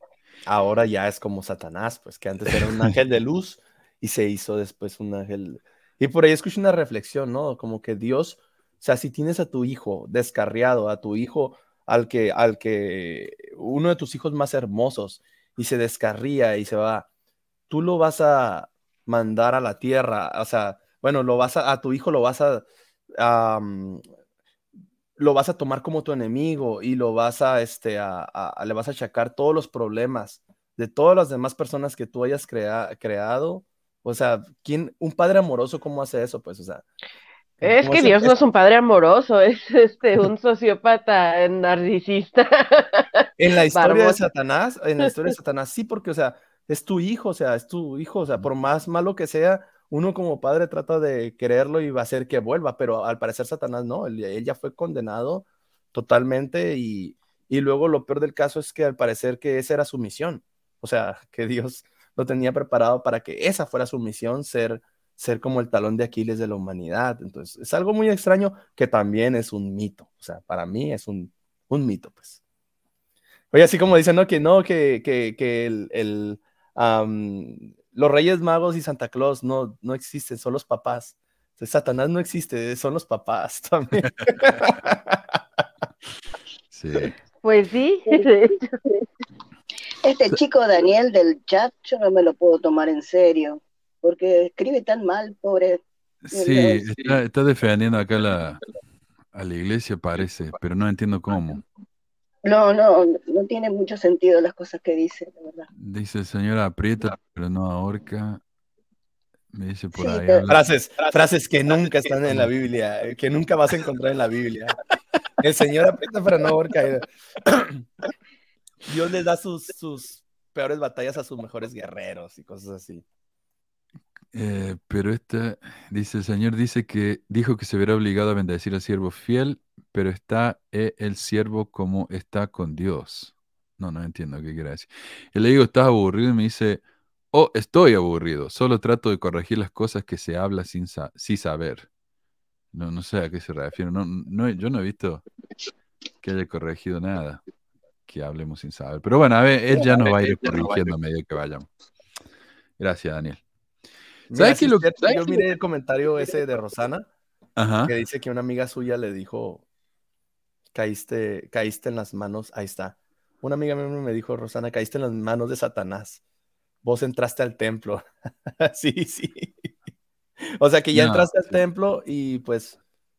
Ya te por, ah. Hiciste compromiso. No, a mí también me llaman Satanás todo el tiempo. A mí lo que me molesta es cuando me, me llaman eh, Neor. Digo, no, para, o sea, era Satanás y ahora soy Neor, me están bajando de, categoría acá. Eh, no. Corior, Corior. Corior al menos, al menos, de Corior para arriba. Bueno, ah, yo el problema que veo con, con Chick, el Jack Chick y muchos cristianos modernos, es que no tienen ni idea de dónde viene su religión, sus creencias, sus tradiciones, ¿no?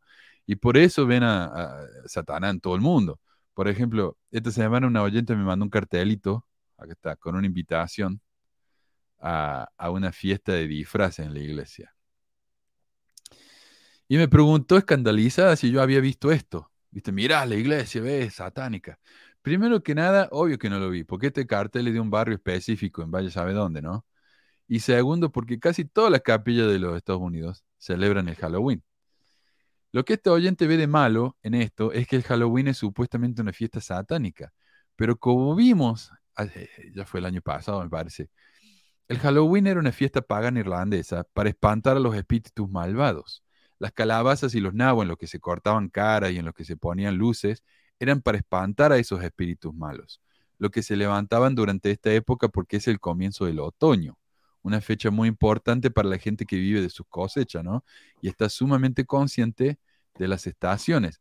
La Iglesia Católica adaptó esa fiesta cuando empezó a expandirse por Irlanda y cuando el rey Enrique VIII hizo su propia iglesia, ¿no? la anglicana, porque los católicos no lo dejaron divorciarse, eh, adaptó básicamente todas las tradiciones católicas excepto algunas.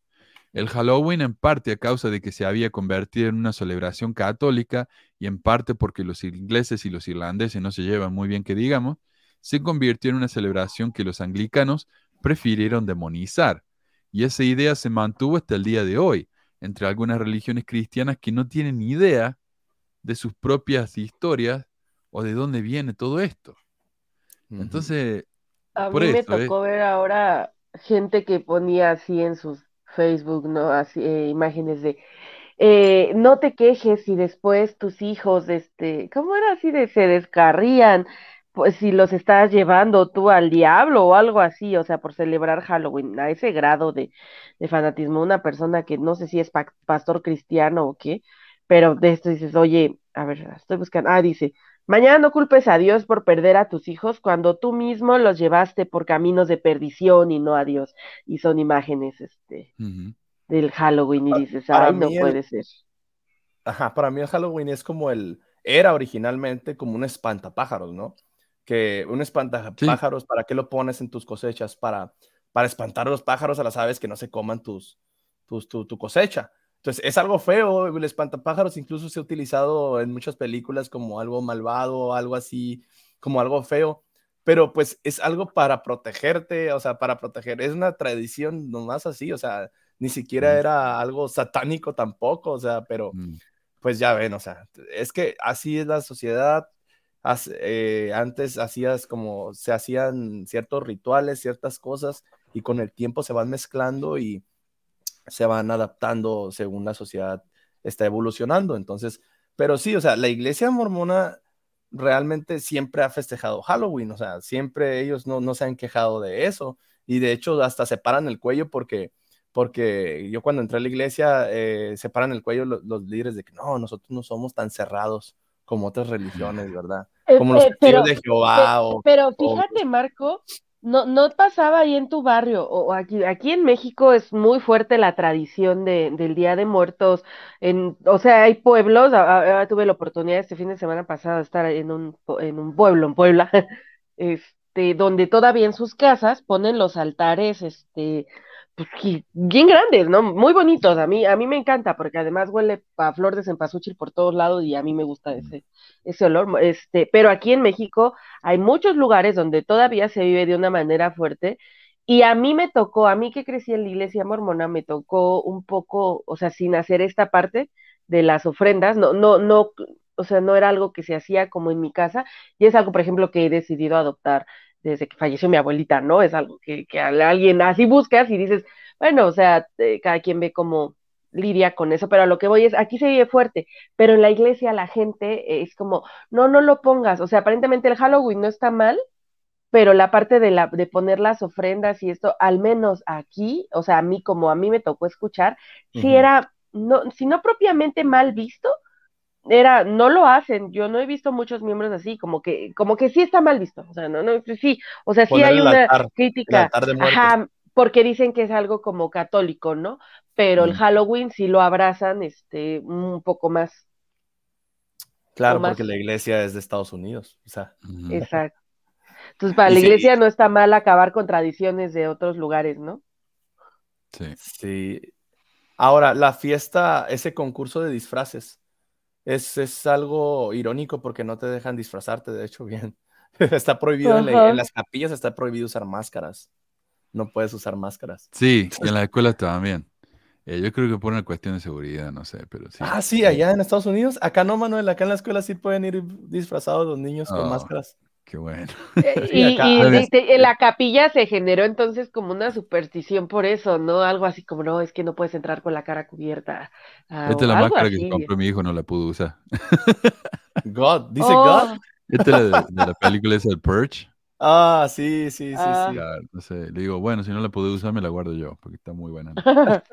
No, acá en México sí los sí dejan que los niños se vayan disfrazados Y este. Pero en la iglesia hay como una superstición sobre eso, ¿no? A mí me tocó así como, no, es que la- no puedes entrar a las capillas con una, con la cara cubierta, este, una mamada así. O el sombrero cuando ahora. Bueno, eso por respeto, ¿no? No, Eh, tampoco mira- puedes ir disfrazada de brujita sexy. No puedes ir disfrazada de O de nada sexy. nada está todo O de, sexy. de- está todo. O de una persona normal con una falda arriba de la rodilla. Ay, imagínense que alguien se atreviera a ir con la ropa del templo de panadero. Uh. Eso sería un éxito. Gracias, Juan, por tu donación y, de nuevo a Becky. Muchísimas gracias, Becky. Eh, pero alguien comentaba acá, dice, claro, el, diablo en el templo te dice, ¿no? Que, que te va a agarrar. Y acá Augusto dice, y los templos mormones que están decorados con símbolos paganos y de imágenes de él, bueno, me voy a quedar con las ganas de saber qué era. Pero eh, esta es la cuestión. Mucha gente piensa que si es pagano, automáticamente de nuevo es satánico.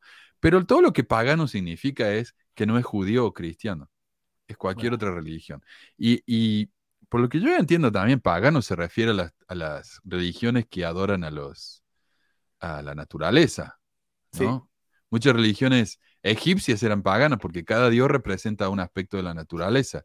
La, la religión grie- eh, griega, la, la mitología griega y todo eso. La, Pachamama y todo eso, ¿no? Entonces yo no le veo nada de satánico eso, honestamente. Yo sé que resulta escandaloso, pero yo no le veo nada de satánico. Y los mormones estaban metidos mucho con la, con, eh, con la religión egipcia o el simbolismo egipcio, porque los masones estaban eh, muy metidos con eso. Entonces está todo, viste, todo mezclado ahí, pero yo no, en serio, yo no le veo nada de eso. Eh, pero como buen evangélico, Chick se queja de que un ángel se le pareció a José, porque ese ángel es del diablo. O sea, cuando un ángel se le parece un- a un evangélico es de Dios, ¿no? Pero cuando se le parece a otro es del diablo. ¿Y cómo sabemos la diferencia? Porque él nos lo dice, obviamente. Pero acá la historieta nos da un, un detalle que realmente me resulta muy interesante y que yo no sé si lo he mencionado. Eh, dice acá, finalmente el anciano con ropa ensangrentada se convirtió en un hombre con vestimenta blanca y resplandeciente conocido ahora como el ángel Moroni. Muy dramático, así es. Eh, el punto de comentar esto, me parece a mí, de que Chick nos muestra esto, tiene dos propósitos. Mostrar que el mormonismo es satánico, por eso la, sangre, la ropa ensangrentada, y que la historia ha cambiado a lo largo del tiempo, porque ahora Moroni no es un viejito con ropa ensangrentada. El segundo, eh, bueno, el segundo propósito es parte de lo que me interesa a mí, ¿no? Mostrar cómo la iglesia evoluciona, cómo cambia, eh, lo cual me resulta interesante porque supuestamente el Evangelio de Cristo es incambiable. Eh, la conclusión a la que uno llega es, asunto, de- eh, es asunto de cada uno, ¿no? Pero es algo digno, me parece a mí, de mención. Con respecto al primer propósito, me resulta algo completamente subjetivo y un tanto hipócrita, porque las mismas cosas raras que tiene la mormona también la tienen las otras religiones, incluyendo la evangélica. Ahora, la historia a la que se refiere él es algo muy poco conocido por los miembros, pero es fascinante. La entrevista de la que se saca esta referencia es con el papá de José, no con el mismo profeta.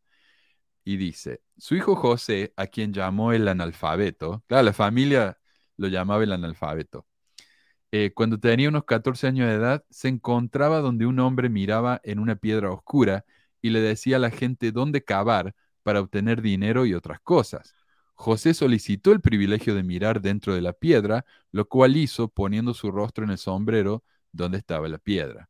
Resultó no ser la piedra adecuada para él, pero pudo ver algunas cosas y entre ellas vio la piedra y dónde estaba en la cual podía ver lo que deseaba. Entonces José, mira, encontró un hombre que estaba en la calle mirando cosas en el sombrero, básicamente un adivino, no sé, por, por dinero.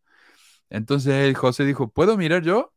Y miró y dijo, a la miércoles, esta no es mi piedra, pero acá puedo ver dónde está mi piedra. Es de nuevo, como dije acá con el, otro día, la piedra dentro de los mormones era como la varita mágica de Harry Potter. Cada uno tiene su propia piedra, ¿no? No puede usar una piedra cualquiera. Eh, el lugar donde vio la piedra no estaba lejos de su casa y con el pretexto de cavar un pozo encontraron agua y la piedra a una profundidad de 20 o 22 pies, como 4 metros. Después de esto, José pasó cerca de dos años investigando esta piedra, adivinando el futuro, dónde encontrar cosas perdidas y dónde excavar en busca de dinero y otros tesoros escondidos. Esto lo dice el padre de José.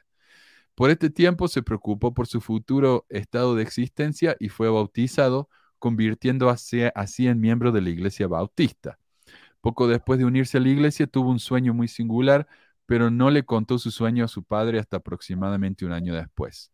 Luego le dijo a su padre que en sus sueños se le apareció un hombre muy alto y grande, vestido con un traje antiguo y la ropa estaba ensangrentada. Y el hombre le dijo que había un tesoro valioso, bla, bla, bla. Ahí está la cita. Pero mira la diferencia. La ropa está ensangrentada, pero no es un hombre anciano. Es un hombre ah. grande. En inglés dice eh, tall and large. Grande. En ningún momento dice que era anciano. Mm. Eh, y acá la historia nos dice que a los 14 años José empezó a aprender a cómo usar piedras de vidente, pero el chic nos dice que la familia de José siempre hizo esas cosas. Entonces, eh, claro, nos muestra la parte de la cita que le conviene a él, pero no la parte que contradice las otras cosas que él dijo. Y eso a mí me resulta muy deshonesto. Eh, estamos defendiendo a los mormones, estamos defendiendo a la iglesia. Gracias, Pablo. Mira, yo lo que veo acá es defender la verdad.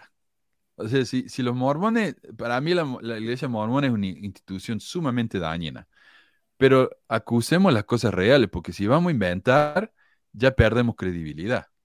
No nos van a tomar más en serio. Entonces, eso es lo que me, molesta de gente como esta. De nuevo, gracias, Pablo. Eh, muchísimas gracias. Em, finalmente, la historia dice que el ángel era grande, no anciano. En una parte eh, dice que era anciano, así que no sé de dónde sacó él eso, si lo interpretó mal o problemas de su investigación, pero incorrecto. La sección que sigue es interesante y tiene un par de problemas también. Según Chick, mira acá está. Según Chick, cuando fue a ver las planchas, el ángel le dijo que volviera al año con su hermano. Pero el hermano, Alvin, estaba muerto para esa época, así que no podía ir con él. Entonces ahí sí, ahí hay un problema, ¿no? En que el ángel no sabía que el hermano se iba a morir, pero si es un ángel y Dios lo mandó para que le diera ese mandamiento a José, debería haberlo sabido. Es una contradicción. Sí, ese es el problema. Pero acá eso no es suficiente para Chick, entonces inventa toda una historia. Dice, los rumores entonces dicen que la familia Smith desenterró a Alvin y lo diseccionaron para poder llevarle algo de él al ángel. dice, bueno, mi hermano no puede venir, al menos le voy a traer algo. ¿Y qué le cortó? Fue la mano. Le cortó la mano y se la llevó al ángel. A ver si lo tengo eso. Acá está. Eh, y el ángel le dice, no es suficiente, regresa el próximo año. Bueno, eh, el sitio de chick.com da una larga lista de referencias para esta historieta. Para algunas cosas que usa, no para todos. Pero la parte esta de la mano, porque yo busqué de dónde miércoles sacó esto de que le cortó la mano. Yo eso nunca lo había escuchado. Eh, y esto viene de un sitio web, de un sitio evangélico que se llama Saints Alive, que ya no existe, pero me fui a archivo.org y ahí lo encontré. Y ellos dicen que le tuvo que haber cortado la mano porque según el alemán Cornelio Agripa, había recomendado usar manos en rituales ocultistas. Entonces ellos hicieron esa conexión. No hay nada en la historia mormona, no hay nada en la historia antimormona, no hay nada en ningún lado que diga que le cortaron la mano. Pero como Cornelio Agripa dijo que eh, dijo que eh, había que usar mano, entonces obviamente José usó la mano. No sé, esa conexión es ah, completamente arbitraria, ¿viste? Es, es agarrar de los pelos. Em, pero me parece muy deshonesto, o sea, eso tampoco. Em, y también, en mi opinión, esto está sacado de la carta de Salamandra. No sé si lo ubican a esa carta. Sí, sí, sí, ajá. ¿De Hotman? Sí, que es una invención de él. Fue un invento, fue una falsificación y muchos evangélicos cayeron por eso. Ah, viste, los mormones son satánicos. Sí. Y los líderes mormones también cayeron. También cayeron. Eso es lo curioso, ¿no? O sea, cayeron las personas que, que atacan a la iglesia y los mismos miembros de la iglesia, los mismos profetas, también cayeron. Pues es que son igual de crédulos, no más que creen cosas diferentes. No, pero la pregunta es por qué cayeron, porque ellos ya han tenido otros documentos donde sí había cosas de ese estilo, cosas mágicas y supersticiosas de Smith. Entonces, ¿qué dijeron? Bueno, pues esto no se aleja mucho de la realidad. Entonces, ah, probablemente es verdad. Probablemente es verdad y por eso cayeron y le hicieron caso a Hotman también.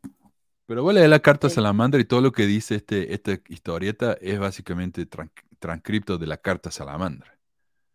Eh, y yo creo que publicaron esta historieta, después se enteraron que la carta de Salamandra era falsa, entonces trataron de buscar alguna referencia y ahí encontraron que Cornelio Agripa hace 500 años dijo que había que usar una mano, entonces ahí está, ahí está la comparación. Es estúpido esto. Eh, eso de que... ¿De nuevo? No, ah, no se lo aceptó, dice aquí en la historieta, ¿no? Que no lo aceptó y que no... No, no se lo aceptó. Regresa el próximo año, dijo. Sí, pero hay que mostrarlos como salvajes, ¿no? Que, le cortan la mano a un pobre chico muerto. Eh, ningún, ningún otro historiador o persona, viste, como los Tanner incluso, negaron que esto podría ser verdad, porque no hay evidencia, no hay evidencia de que hayan desenterrado a Alvin y le hayan cortado algo. Mm, bueno, a ver. Ah, acá lo, agarran preso a José. Alguien me comentaba de que lo habían llevado a la corte por usar la piedra de sombrero. Acá está. Dice, su negocio de desenterrar dinero continuo, la gente le pagaba para que mirara a través de la piedra evidente, la cual él observaba dentro de su sombrero y encontrara dinero. Eso se consideraba un delito menor en el norte del estado de Nueva York. Veo dinero ahí abajo alto, están detenidos, viene un policía con el palo, ¿viste? Eh, el, 22, el 20 de marzo de 1926, debería decir 1826, juzgaron a Smith y lo declararon culpable. Por ser joven, le permitieron escaparse e irse del área. Tenemos a dos David. Qué error ese no en 1926. Se ah, sí, no, le erraron fiero. Bueno, eso es un typo, o sea, un error tipográfico, yo ya entiendo. Pero lo del policía, o sea, no, no, no, no. A José lo llevaron a la corte porque el sobrino del viejo Stowe eh, lo había contra el, el Stowe lo contrató a él para trabajar en su terreno y José le dijo que él podía ver, entonces cosa enterrada, entonces Stowe le pagó para que le, le viera cosa. El sobrino de Stowe estaba preocupado por su tío y denunció a José Smith porque eso no se podía hacer y lo llevó a la, a la corte. Lo del policía es imposible porque la policía en Estados Unidos se organizó en 1838, o sea, 12 años más tarde. O sea que esa imagen es completamente anacrónica. Es tan anacrónica como los caballos y la manita de, José. como las espadas y los... Sí. y a José no simplemente lo dejaron ir, lo dejaron escapar. No sé qué quiere decir él con eso porque Elizabeth le pusieron, le permitieron, entre comillas, escapar e irse. No sé qué quiere él insinuar, pero la realidad es que José tuvo que pagar los costos de la ah, corte. Lo que a decir, pagó una multa, ¿no? Es claro, eh, lo, cual demuestra una cierta culpabilidad. Pero el hecho de que la acusación no fue hecha por la víctima, sino por su sobrino, tal vez hizo que el veredicto no fuera ejecutable. O sea, mira, si a mí, por ejemplo, eh, Marco viene y me, causa un daño, yo lo llevo a Marco a la, corte y si yo pruebo que Marco me causó daño, Marco va a tener que pagar las consecuencias. Pero si Marco le hace daño a Meli y yo llevo a Marco a la corte y Meli dice, no, en realidad Marco no me hizo nada. Y yo demuestro que Marco sí le hizo algo a Meli, eh, Marco no va a sufrir ninguna consecuencia porque el demandante es el que tiene que sufrir la consecuencia. Yo no sufrí nada. Mm. Meli lo sufrió y Meli no quiere, no quiere acusarlo, entonces no pasa nada. Y eso es lo que pasó con José Smith. El sobrino de José Smith no sufrió ningún daño. El viejo Stoll sufrió el daño y él no le quiso acusar a José Smith de nada. Así que por eso salió libre. Ah, Yo no sé qué, pero de nuevo, no sé qué insinuaciones quiere hacer acá el tipo este. Pero lo, que, lo cierto es que José Smith hizo eso y era ilegal, por eso tuvo que pagar la multa.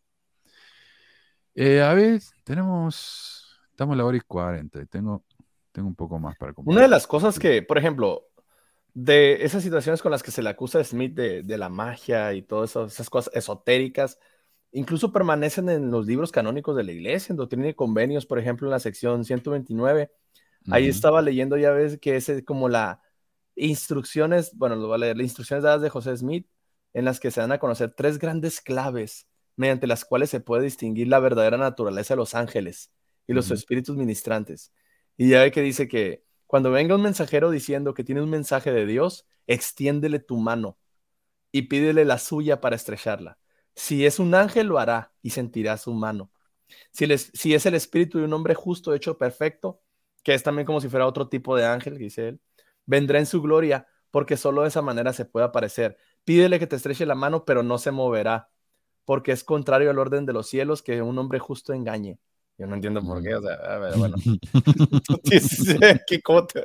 Sin embargo, aún así comunicará su mensaje. Ahí yo creo que ahí pone a Moroni, ¿verdad? En ese, en ese, en ese rubro.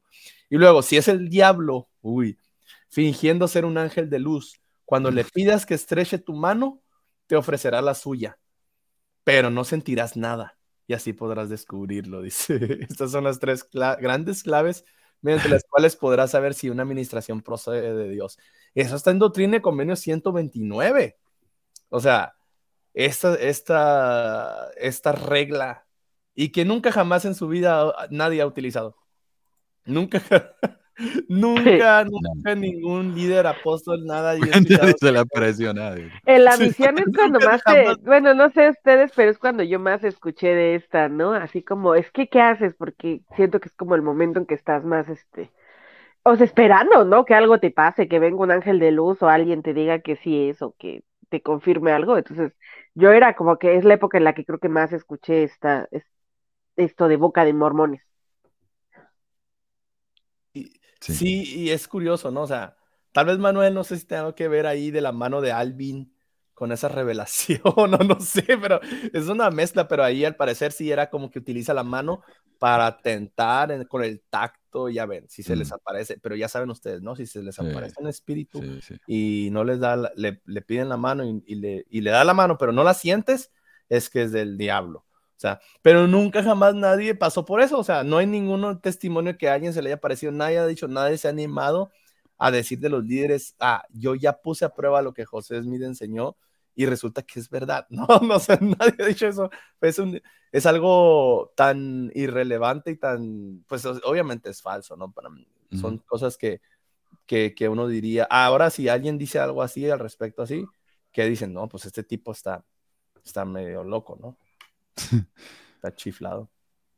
Acá Daniel nos pregunta qué tipo de símbolos hablan en los templos específicamente. Porque yo mencioné que en los templos tienen símbolos eh, paganos. Bueno, eh, ya lo mencionamos la semana pasada, bueno, hace dos semanas. Está el ojo, que todo lo ve, que está encima del templo en Sand Lake. Lo puedes buscar, eh, maestro. Están las estrellas, el sol y la luna, el sol, la luna y las estrellas, eh, que también son símbolos de los masones. Está la escuadra. Mira los garments. Tener la escuadra, Y el la regla abajo y el compás. Eh, esos son símbolos masones. Y, y, eh, pagano, no sé, eh, tener el ojo que todo lo ve. y, eh, la estrella, por ejemplo, al revés, que era símbolo, creo que es un símbolo católico, antiguo, pero Es como la estrella de David, pero diferente. Ajá. sí, pero también está el pentagrama Ajá. al revés. Mm. Y ese era un símbolo eh, católico temprano, cristiano temprano, porque después le- la gente empezó a decir que era satanista en realidad. Eh, igual que la cruz invertida, eso no es un satanista, porque recordemos que eh, según la tradición, Pedro fue, cuando lo crucificaron, él, dice, yo quiero que me crucifiquen al revés porque no quiero morir igual que mi Señor y Salvador, qué sé yo qué. ¿Sabes lo que pasa, Daniel? No es que te aca- atacamos por comentarios, es que, es que no decís nada. No se te entiende nada. Mira, estos son los comentarios. No pague la luz. El Bokov. No sé si está hablando de, de David. Dice, nunca lo escuché. se inventa muchas cosas, señor. Eh, la mano. No entiendo de qué estás hablando. Entonces no sé. Si, ¿No estarás, ¿no estarás bajo las influencias del alcohol? De, sus, de, de sustancias espirituosas. Ayer, ayer fui a una muestra de, eh, del eh, Japan Fest y, fui ahí a las muestras de saque y estaba viendo las botellas y una así decía atrás, así de sustancia espirituosa. Y yo dije, yo necesito de estas, igual y así hablo con Dios. Bueno, no sé en español, pero en inglés espíritu significa alcohol. Eh, ¿A poco? ¿Cómo? ¿No? ¿En inglés cómo? Claro, cuando decís uh, spirits, espíritus, Ajá. Spirit se refiere al alcohol también. Oh, ah. la influencia del espíritu puede ser la influencia. Eh, no, yo tampoco. Bueno, ah, y hablando de eso, recordando del alcohol, hablaba con, con, mi hermana, que es miembro de la iglesia fiel, y hablábamos de la, le decía los, los beneficios del vino, ¿no? Y yo le dije, ¿sabes qué? A mí el vino no me gusta, realmente no me gusta el sabor, ¿no? O sea, no sé. Y dice, no, pero es que el vino, ella siendo miembro de la iglesia, dice, el vino sí es bueno, pero tiene que ser vino puro de la, de la vid, eh, como, como antes. Y yo así como que, no, ¿sabes qué? A ver, olvídate de eso. En la iglesia te meten en la cabeza que el vino de antes no emborrachaba, que el vino de antes no tenía alcohol. Y el vino, o sea, el vino siempre ha sido vino. Esa es una de las grandes mentiras que yo como elder, yo como elder misionero lo dije, ¿eh? Expliqué, no, es que el vino que Jesucristo transformó en las bodas de cada, esa era vino puro, era como jugo de uva. Ah. Pero no es verdad, no es verdad, eso es una mentira. Vino, el vino tiene alcohol, es uva fermentada que, que saca, yo, que, que nos explique un químico aquí, moléculas o no sé, de, alcohólicas, no sé cómo decirle, fermentadas que te producen esa sensación de que, de que estás borracho. Entonces, este, y le dice el ejemplo, o sea, Noé, Noé, o sea, que fue de los primeros hombres según la Biblia, o sea, después del diluvio, se emborrachó, se emborrachó, tomó vino y se emborrachó con el, entonces, ese vino debió haber sido purísimo, no, o había una empresa, una fábrica, una fábrica, no, ¿verdad? O sea, lo hizo con, lo hizo puro y se emborrachó. Y tenemos al hermano de José que durante el templo, ¿cómo se llama eso? Cuando ven las lenguas de fuego que caen, el Pentecostés. Ah, el templo de. No de Nahuel, el otro. pero Independence, Pero bueno, ah, eh, el hermano de José Don Carlos eh, había tomado tanto que decían que llenó como tres baldes de vómito. Eh, y sí, sí, era vino puro. Mm. Sí, ajá. Entonces, este, por eso ah, son cosas, esos, esos explicaciones mormonas que ah, totalmente erradas para decir, no, es que Jesucristo no quería que se emborracharan, Él les dio jugo de uva puro y no realmente ese vino, o sea, ese, eh, eh, eh, el, vino que tiene alcohol, pues es para eso, es para, para emborracharte. Y yo decía, a mí no me gusta el vino, realmente el sabor no me gusta. Pero no hay que quitarle, como dijo Manuel, o sea, no hay que decir una mentira para, para tratar de, de, mm. de, criticar algo que ya sabemos que es mentira, ¿verdad? Pero no hay que decir otra mentira más, pues. Bueno, y hablando de eso, mira, acá por ejemplo él, él nos inventa una escena. Dice, no fue sino hasta 1829 que permitió que la gente viera las placas de oro. He aquí las placas, están en la caja, dice, pero no hay nada ahí. ¿Dónde están? Yo tampoco las veo. José Smith estalló en ira. Hombres de poca fe, ¿cuánto tiempo soportará Dios a esta generación malvada y perversa? Arrodíllense, hermanos, oren todos a Dios pidiendo perdón por sus pecados. Sus discípulos cayeron de rodillas temblando de miedo. Confundidos preguntaba a Dios, ¿por qué nosotros no podemos ver las planchas? Esto no tiene absolutamente ninguna relación con la historia mormona. Lo, más parecido es cuando los tres testigos fueron ¿no? a la arboleda y se apareció el ángel y le mostró las planchas ¿no? en una caja. Eh, lo que pasó fue que Martin Harris no se sintió que culpa de él no podía, no se le aparecía el ángel. Entonces dijo, ¿saben qué? Ustedes sigan acá, yo me voy a orar por allá. Y cuando él se fue, vieron al ángel. Eh, entonces cuando, cuando José fue y, habló con él, perdón, que aquí está el Daniel sigue comentando y no tiene ningún sentido. Entonces José fue y habló con él Y ahí vieron al ángel los dos. Pero no, no, en ninguna parte dice que él le gritó a todos los mormones porque todos pudieron ver las planchas. No, eso no existe. Y Eh, dale. algo para una reflexión también de, de, por ejemplo, Oliver Cowdery, eh, el, el segundo al mando, bueno, ahí la mano derecha de, de Smith en la traducción, ah, él también fue uno de los tres testigos del, del, del libro de Mormón. Y Cowdery, o sea, se supone que miró las planchas porque fue testigo, ¿no? Atestiguó que las miró, aunque fueron con ojos espirituales o no sé qué tanta, qué tanta evidencia haya, pero bueno, según son ojos espirituales o sí los miró, pero como sea, o sea, imaginemos que las miró, ¿no? Físicamente. Y yo, yo hacía esta reflexión, como, ¿cómo es posible que Oliver Cowdery, después de mirar las planchas con sus propios ojos, y de mirar a Pedro, Santiago y Juan cuando le restauraron el sacerdocio, o Juan el Bautista, no sé, cuando él estuvo ahí, que le dieron el sacerdocio de Aarón, y luego el de Melquisedec bautizó, que primero él bautizó a Smith y luego Smith. Dicen que le impusieron las manos, o sea, él también fue supuestamente testigo de esas apariciones angelicales. ¿Cómo es posible que después él se aleje de la iglesia porque miró a Smith con Fanny Alger, o sea, o sea, o, o porque él atestiguó de la poligamia de Smith? O sea, eso no, no, me cuadra a mí. ¿Cómo es posible que tú, siendo testigo de cosas tan impresionantes, angelicales y planchas de oro, o sea, ahí está la evidencia? O sea, pónganse a pensar, si yo, si yo fuera eso, o sea, yo aceptaría todo de, de, del profeta. Si yo hubiera testiguado las planchas de oro con, mi, con, mi, con mis ojos, si hubiera uh -huh. testiguado los ángeles, a mí que José Smith me diga, ¿sabes qué? Yo tengo que tener otra esposa de 14 años. Adelante, porque yo ya vi todo lo demás, pero, pero no fue así.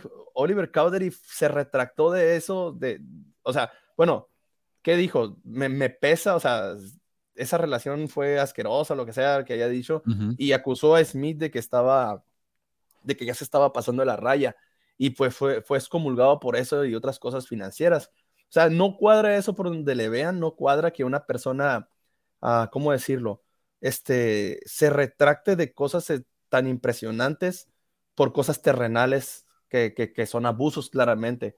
O sea, no, no, no, no cuadra que Oliver Cowdery haya sido así. Y lo digo porque, porque por la escena anterior de, de este cómic, ¿no? De, de, que, de que hombres faltos de fe, que les dice Smith a las personas, arrodíllense y lloren y, y que testiguen las planchas de oro con sus propios ojos, sea, no me cuadra a mí que una persona haya visto cosas tan impresionantes y después sea excomulgado porque por, por, por criticar al profeta. O sea, uh -huh. no, no, tiene sentido eso para nada. Para mí eso es una evidencia de que, de que no vino nada Oliver Cowdery, de que ah. no miró nada y no experimentó nada.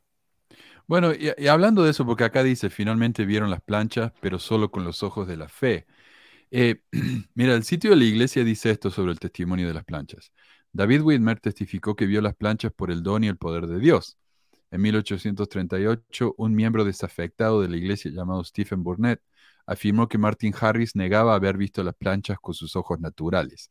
Citando el lenguaje de la revelación, Burnett afirmó que ver por el poder de Dios significa que los testigos vieron la plancha solo en visión o en su imaginación. Harris se sintió aludido y de inmediato procuró aclarar su declaración anterior. El sitio de, de Wikipedia, el artículo de Wikipedia en esto, dice, eh, sí, Harris negó que él había visto con los ojos de la fe, nada más.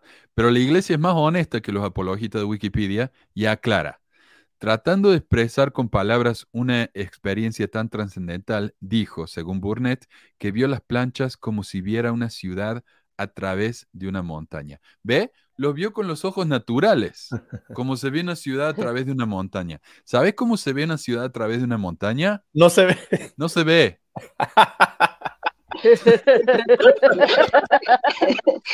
no tenía ni idea. Así de claro. Estúpido esto. Uh, pero bueno, quería agregar, antes de irnos ya, quería agregar una, una mentira más acá del, del chic, a ver si la encuentro que me pareció una mentira bastante, bastante grave. O sea, acá está.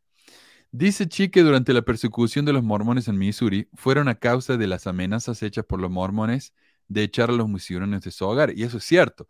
Recordemos que Eh, Sidney Rigdon dio el, discurso del 4 de julio en el que dijo que había que terminar a todos los missourianos. Eh, y entonces ahí donde sacaron la orden de exterminación en contra de los mormones, que significa exterminarlos del Estado, o sea, echarlos, expulsarlos. Eh, y que iban a crear un gobierno propio. Esto, por supuesto, es verdad, pero Chick no podía detenerse ahí y simplemente contar la historia tal como fue, tiene que inventar algo más. y dice, Básicamente eh, dice, ¿es una carta de nuestro profeta? Sí. vamos, ¿qué dice? Básicamente dice que nosotros causamos esta calamidad, todo es por nuestra culpa. ¿Qué? No, no puede ser. no puede decir eso, léelo otra vez. No, es lo que dice. Entonces Dios nos abandonó. La inacción de Smith durante la crisis hirió profundamente a sus fieles seguidores. Eh, el cómic, la historieta, no tiene ninguna referencia para esto, pero el sitio web de chick.com sí. Y es el libro No Man Knows My History, página 133, 139. Y. ¿Dónde? Oh, carajo, ¿dónde? Acá está. Y mientras estaba, mientras estaba leyendo yo eso, saqué el libro y lo, y lo revisé, página 133, 139. El libro de, de eh, Fan Brody no dice eso. De hecho, el libro de Frank Brody tiene una, describe una carta en la que José les dice, mira, yo escuché que ustedes están siendo amenazados, pero yo no creo que sea tan grave como me dijeron. Ahora, si están siendo amenazados, eh, llamen a la policía o llévenlo a la corte y háganle un juicio. Eso es lo que dijo. En ningún momento dice, esto es culpa de ustedes. Eso es invento total de Chick. Y lo peor es que nos da la referencia para que podamos ir y verificar que nos mintió. Así que. Pero eso es, que así le hacen muchos, Manuel. Te dan referencias para que, para que tú confíes en lo que dicen, pero esperando que no vayas a la referencia. Exacto. Investiguen. ¿Dónde? Bueno. ¿Y eso, ¿Y eso quién lo hace más aparte de este señor? Pues la iglesia mormona. la iglesia mormona también te pones citas en los, por ejemplo, los manuales de presidentes de la iglesia, estaban plagadas de fragmentos de, citas a libros históricos y te ponen la referencia ahí para, por si tú quieres ir a ver. Pero la verdad es que ninguno, no vamos, no vamos a buscar esas referencias porque pues qué flojera, ¿no? Ir a un libro antiguo y algunos ni traducidos en español. Entonces no vamos y no vamos a leerlo todo. Entonces ah, nos quedamos como, ah, mira, sí, viene en ese libro, ok te da cierta confianza, cierta autoridad. Pero ya si vas al libro y lees toda la cita, te das cuenta que no hablaba de una esposa de Brigham Young, sino de las 20 o cosas así, ¿no? Empiezas a sacar más cositas si vas a la fuente original. Sí, sí. Bueno, y hay varias cosas que quería mencionar. A ver, por ejemplo, acá se queja de que los, eh, los mormones son satánicos porque la Biblia dice que hay que la salvación es por gracia y los mormones creen que la salvación es por obra. Entonces, viste, satánico. Otro evangelio, entregado por un ángel Moroni. Su libro incluso se llama Otro Testamento. No otro evangelio, otro testamento, que significa otro testigo. Pero bueno, para él es otro evangelio, a pesar de que es básicamente una copia de la Biblia. Eh, y ese tipo de cosas. Pero lo que más me alegro es que entre los seguidores acá de, de, Chick tenemos a George Lucas y a Freddie Mercury, mira. Así que eh, los mormones no tienen nadie tan famoso. Tienen que conformar con Archuleta y ahora ya ni lo tienen. Así que eh, bueno, ese fue el programita de hoy. Eh, me piden que comparte el, archivo. Este está bajo derecho reservado, así que vamos a tener que ver cómo hacemos. Pero, eh, y disculpen que no pude leer muchos comentarios, realmente se me hizo muy difícil. Pero trate de... En un comentario contra del tema de Archuleta decía que, que Archuleta se había colgado de la fama de la iglesia de la fama de la iglesia. o sea, la iglesia no lo usó a él, él usó a la iglesia. Sí, sí, Qué raro que los, que, que los victimarios se vuelvan las víctimas, ¿no? No, y yo, yo, le comentaba, le respondí a esta persona, a ver, o sea, nadie conoce a, a nadie conoce al presidente Nelson, la verdad. O sea, yo como misionero, toda la mayoría de la gente, nadie sabía nada de la iglesia. Lo único que sabían eran dos cosas. Una, que siempre hay un morenito y un güerito. Siempre, andan de un morenito y un güerito. Y la otra, pues que tenían siete sería un gringo. Ajá, y la otra, ajá, sí, güerito, pues rubio, ¿no? Un rubio y un, y un moreno. Siempre andan de dos, un rubio y un moreno, y la otra, pues que tienen siete esposas los mormones. Eso era todo lo que saben. Y cuando tú les preguntas, oye, este, ¿sabes quién es Gordon B. Hinckley? Ni siquiera los miembros de la iglesia saben su nombre, o sea, ni siquiera, ahorita vas a cualquier barrio, agarras un miembro y le preguntas, a ver, dime el nombre de algún de los doce apóstoles de tu iglesia. No te los van a saber. Ah, no te los van a saber. tiene que ser un miembro, pues, de que tenga familia mucho tiempo, o sea, educado. A ver, dime los nombres de los dos apóstoles, no los van a saber, pero sin embargo testifican de ellos que son. o alguno que esté en la misión. Yo en la misión fue cuando sí me aprendí los nombres, las edades. Ahorita ya se me olvidó todo eso, ¿verdad? Pero, pero en la misión sí estaba muy con todo el propósito de, ubicarlos, de aprender de ellos. Y se me hizo raro, pues, que dijeran que no, es que, como si diciendo que la iglesia es muy famosa, pues, y por eso Archuleta se beneficia de la iglesia y pues ahora su fama va a decaer ahora que dejó la iglesia. Porque ahora, entonces, eh, me acordé del otro ejemplo de esta, persona famosa, Manuel, tú hiciste un programa también de ese, ya lo había leído, de Paulo Gallardo, se llama un jugador de fútbol mm. de, la, de Perú, que muy famoso porque era una promesa, de, eh, y él dejó, puso en pausa su, su carrera también para irse a la misión, pero después se arrepintió Gallardo y también dejó la iglesia. Lo mismo que con Archuleta, pero... Nunca lo mencionaron. Ajá, y ya nunca lo mencionaron. Pero antes incluso hubo un, artículo en una revista de la iglesia que lo ponía como ejemplo a Gallardo de su fe y su fidelidad, de cómo él pudo dejar su, su, su trayectoria futbolística, su prometedora carrera futbolística para irse a la misión. Después Gallardo se arrepintió y dijo que era por, por presión de su familia y por todo el problema que tenía. Entonces, eso la iglesia no lo dice y claro que no se toca en el corazón para decir, ¿saben qué? Uh, discúlpenos, pero nos, nos, nos, colgamos de la fama de, de estas personas que están sobresaliendo en el ámbito mundano. Y así, pues, o sea, la iglesia hace eso. Y ahorita lo está pues haciendo. fue lo que hizo con los videos estos, ¿no? De Soy Mormón, este, de los 2000. Sí, agarrar a personalidades, miembros de la iglesia que pues han sobresalido una boxeadora y no sé qué, y ah, miren, miren, wow, o sea, y lo hace Wilcox hoy en día, Manuel, con el, lo hizo con el cantante de The Killers, con el, ¿cómo se llama? Ah, justo iba a decir este Brandon. Brandon, Brandon Flowers.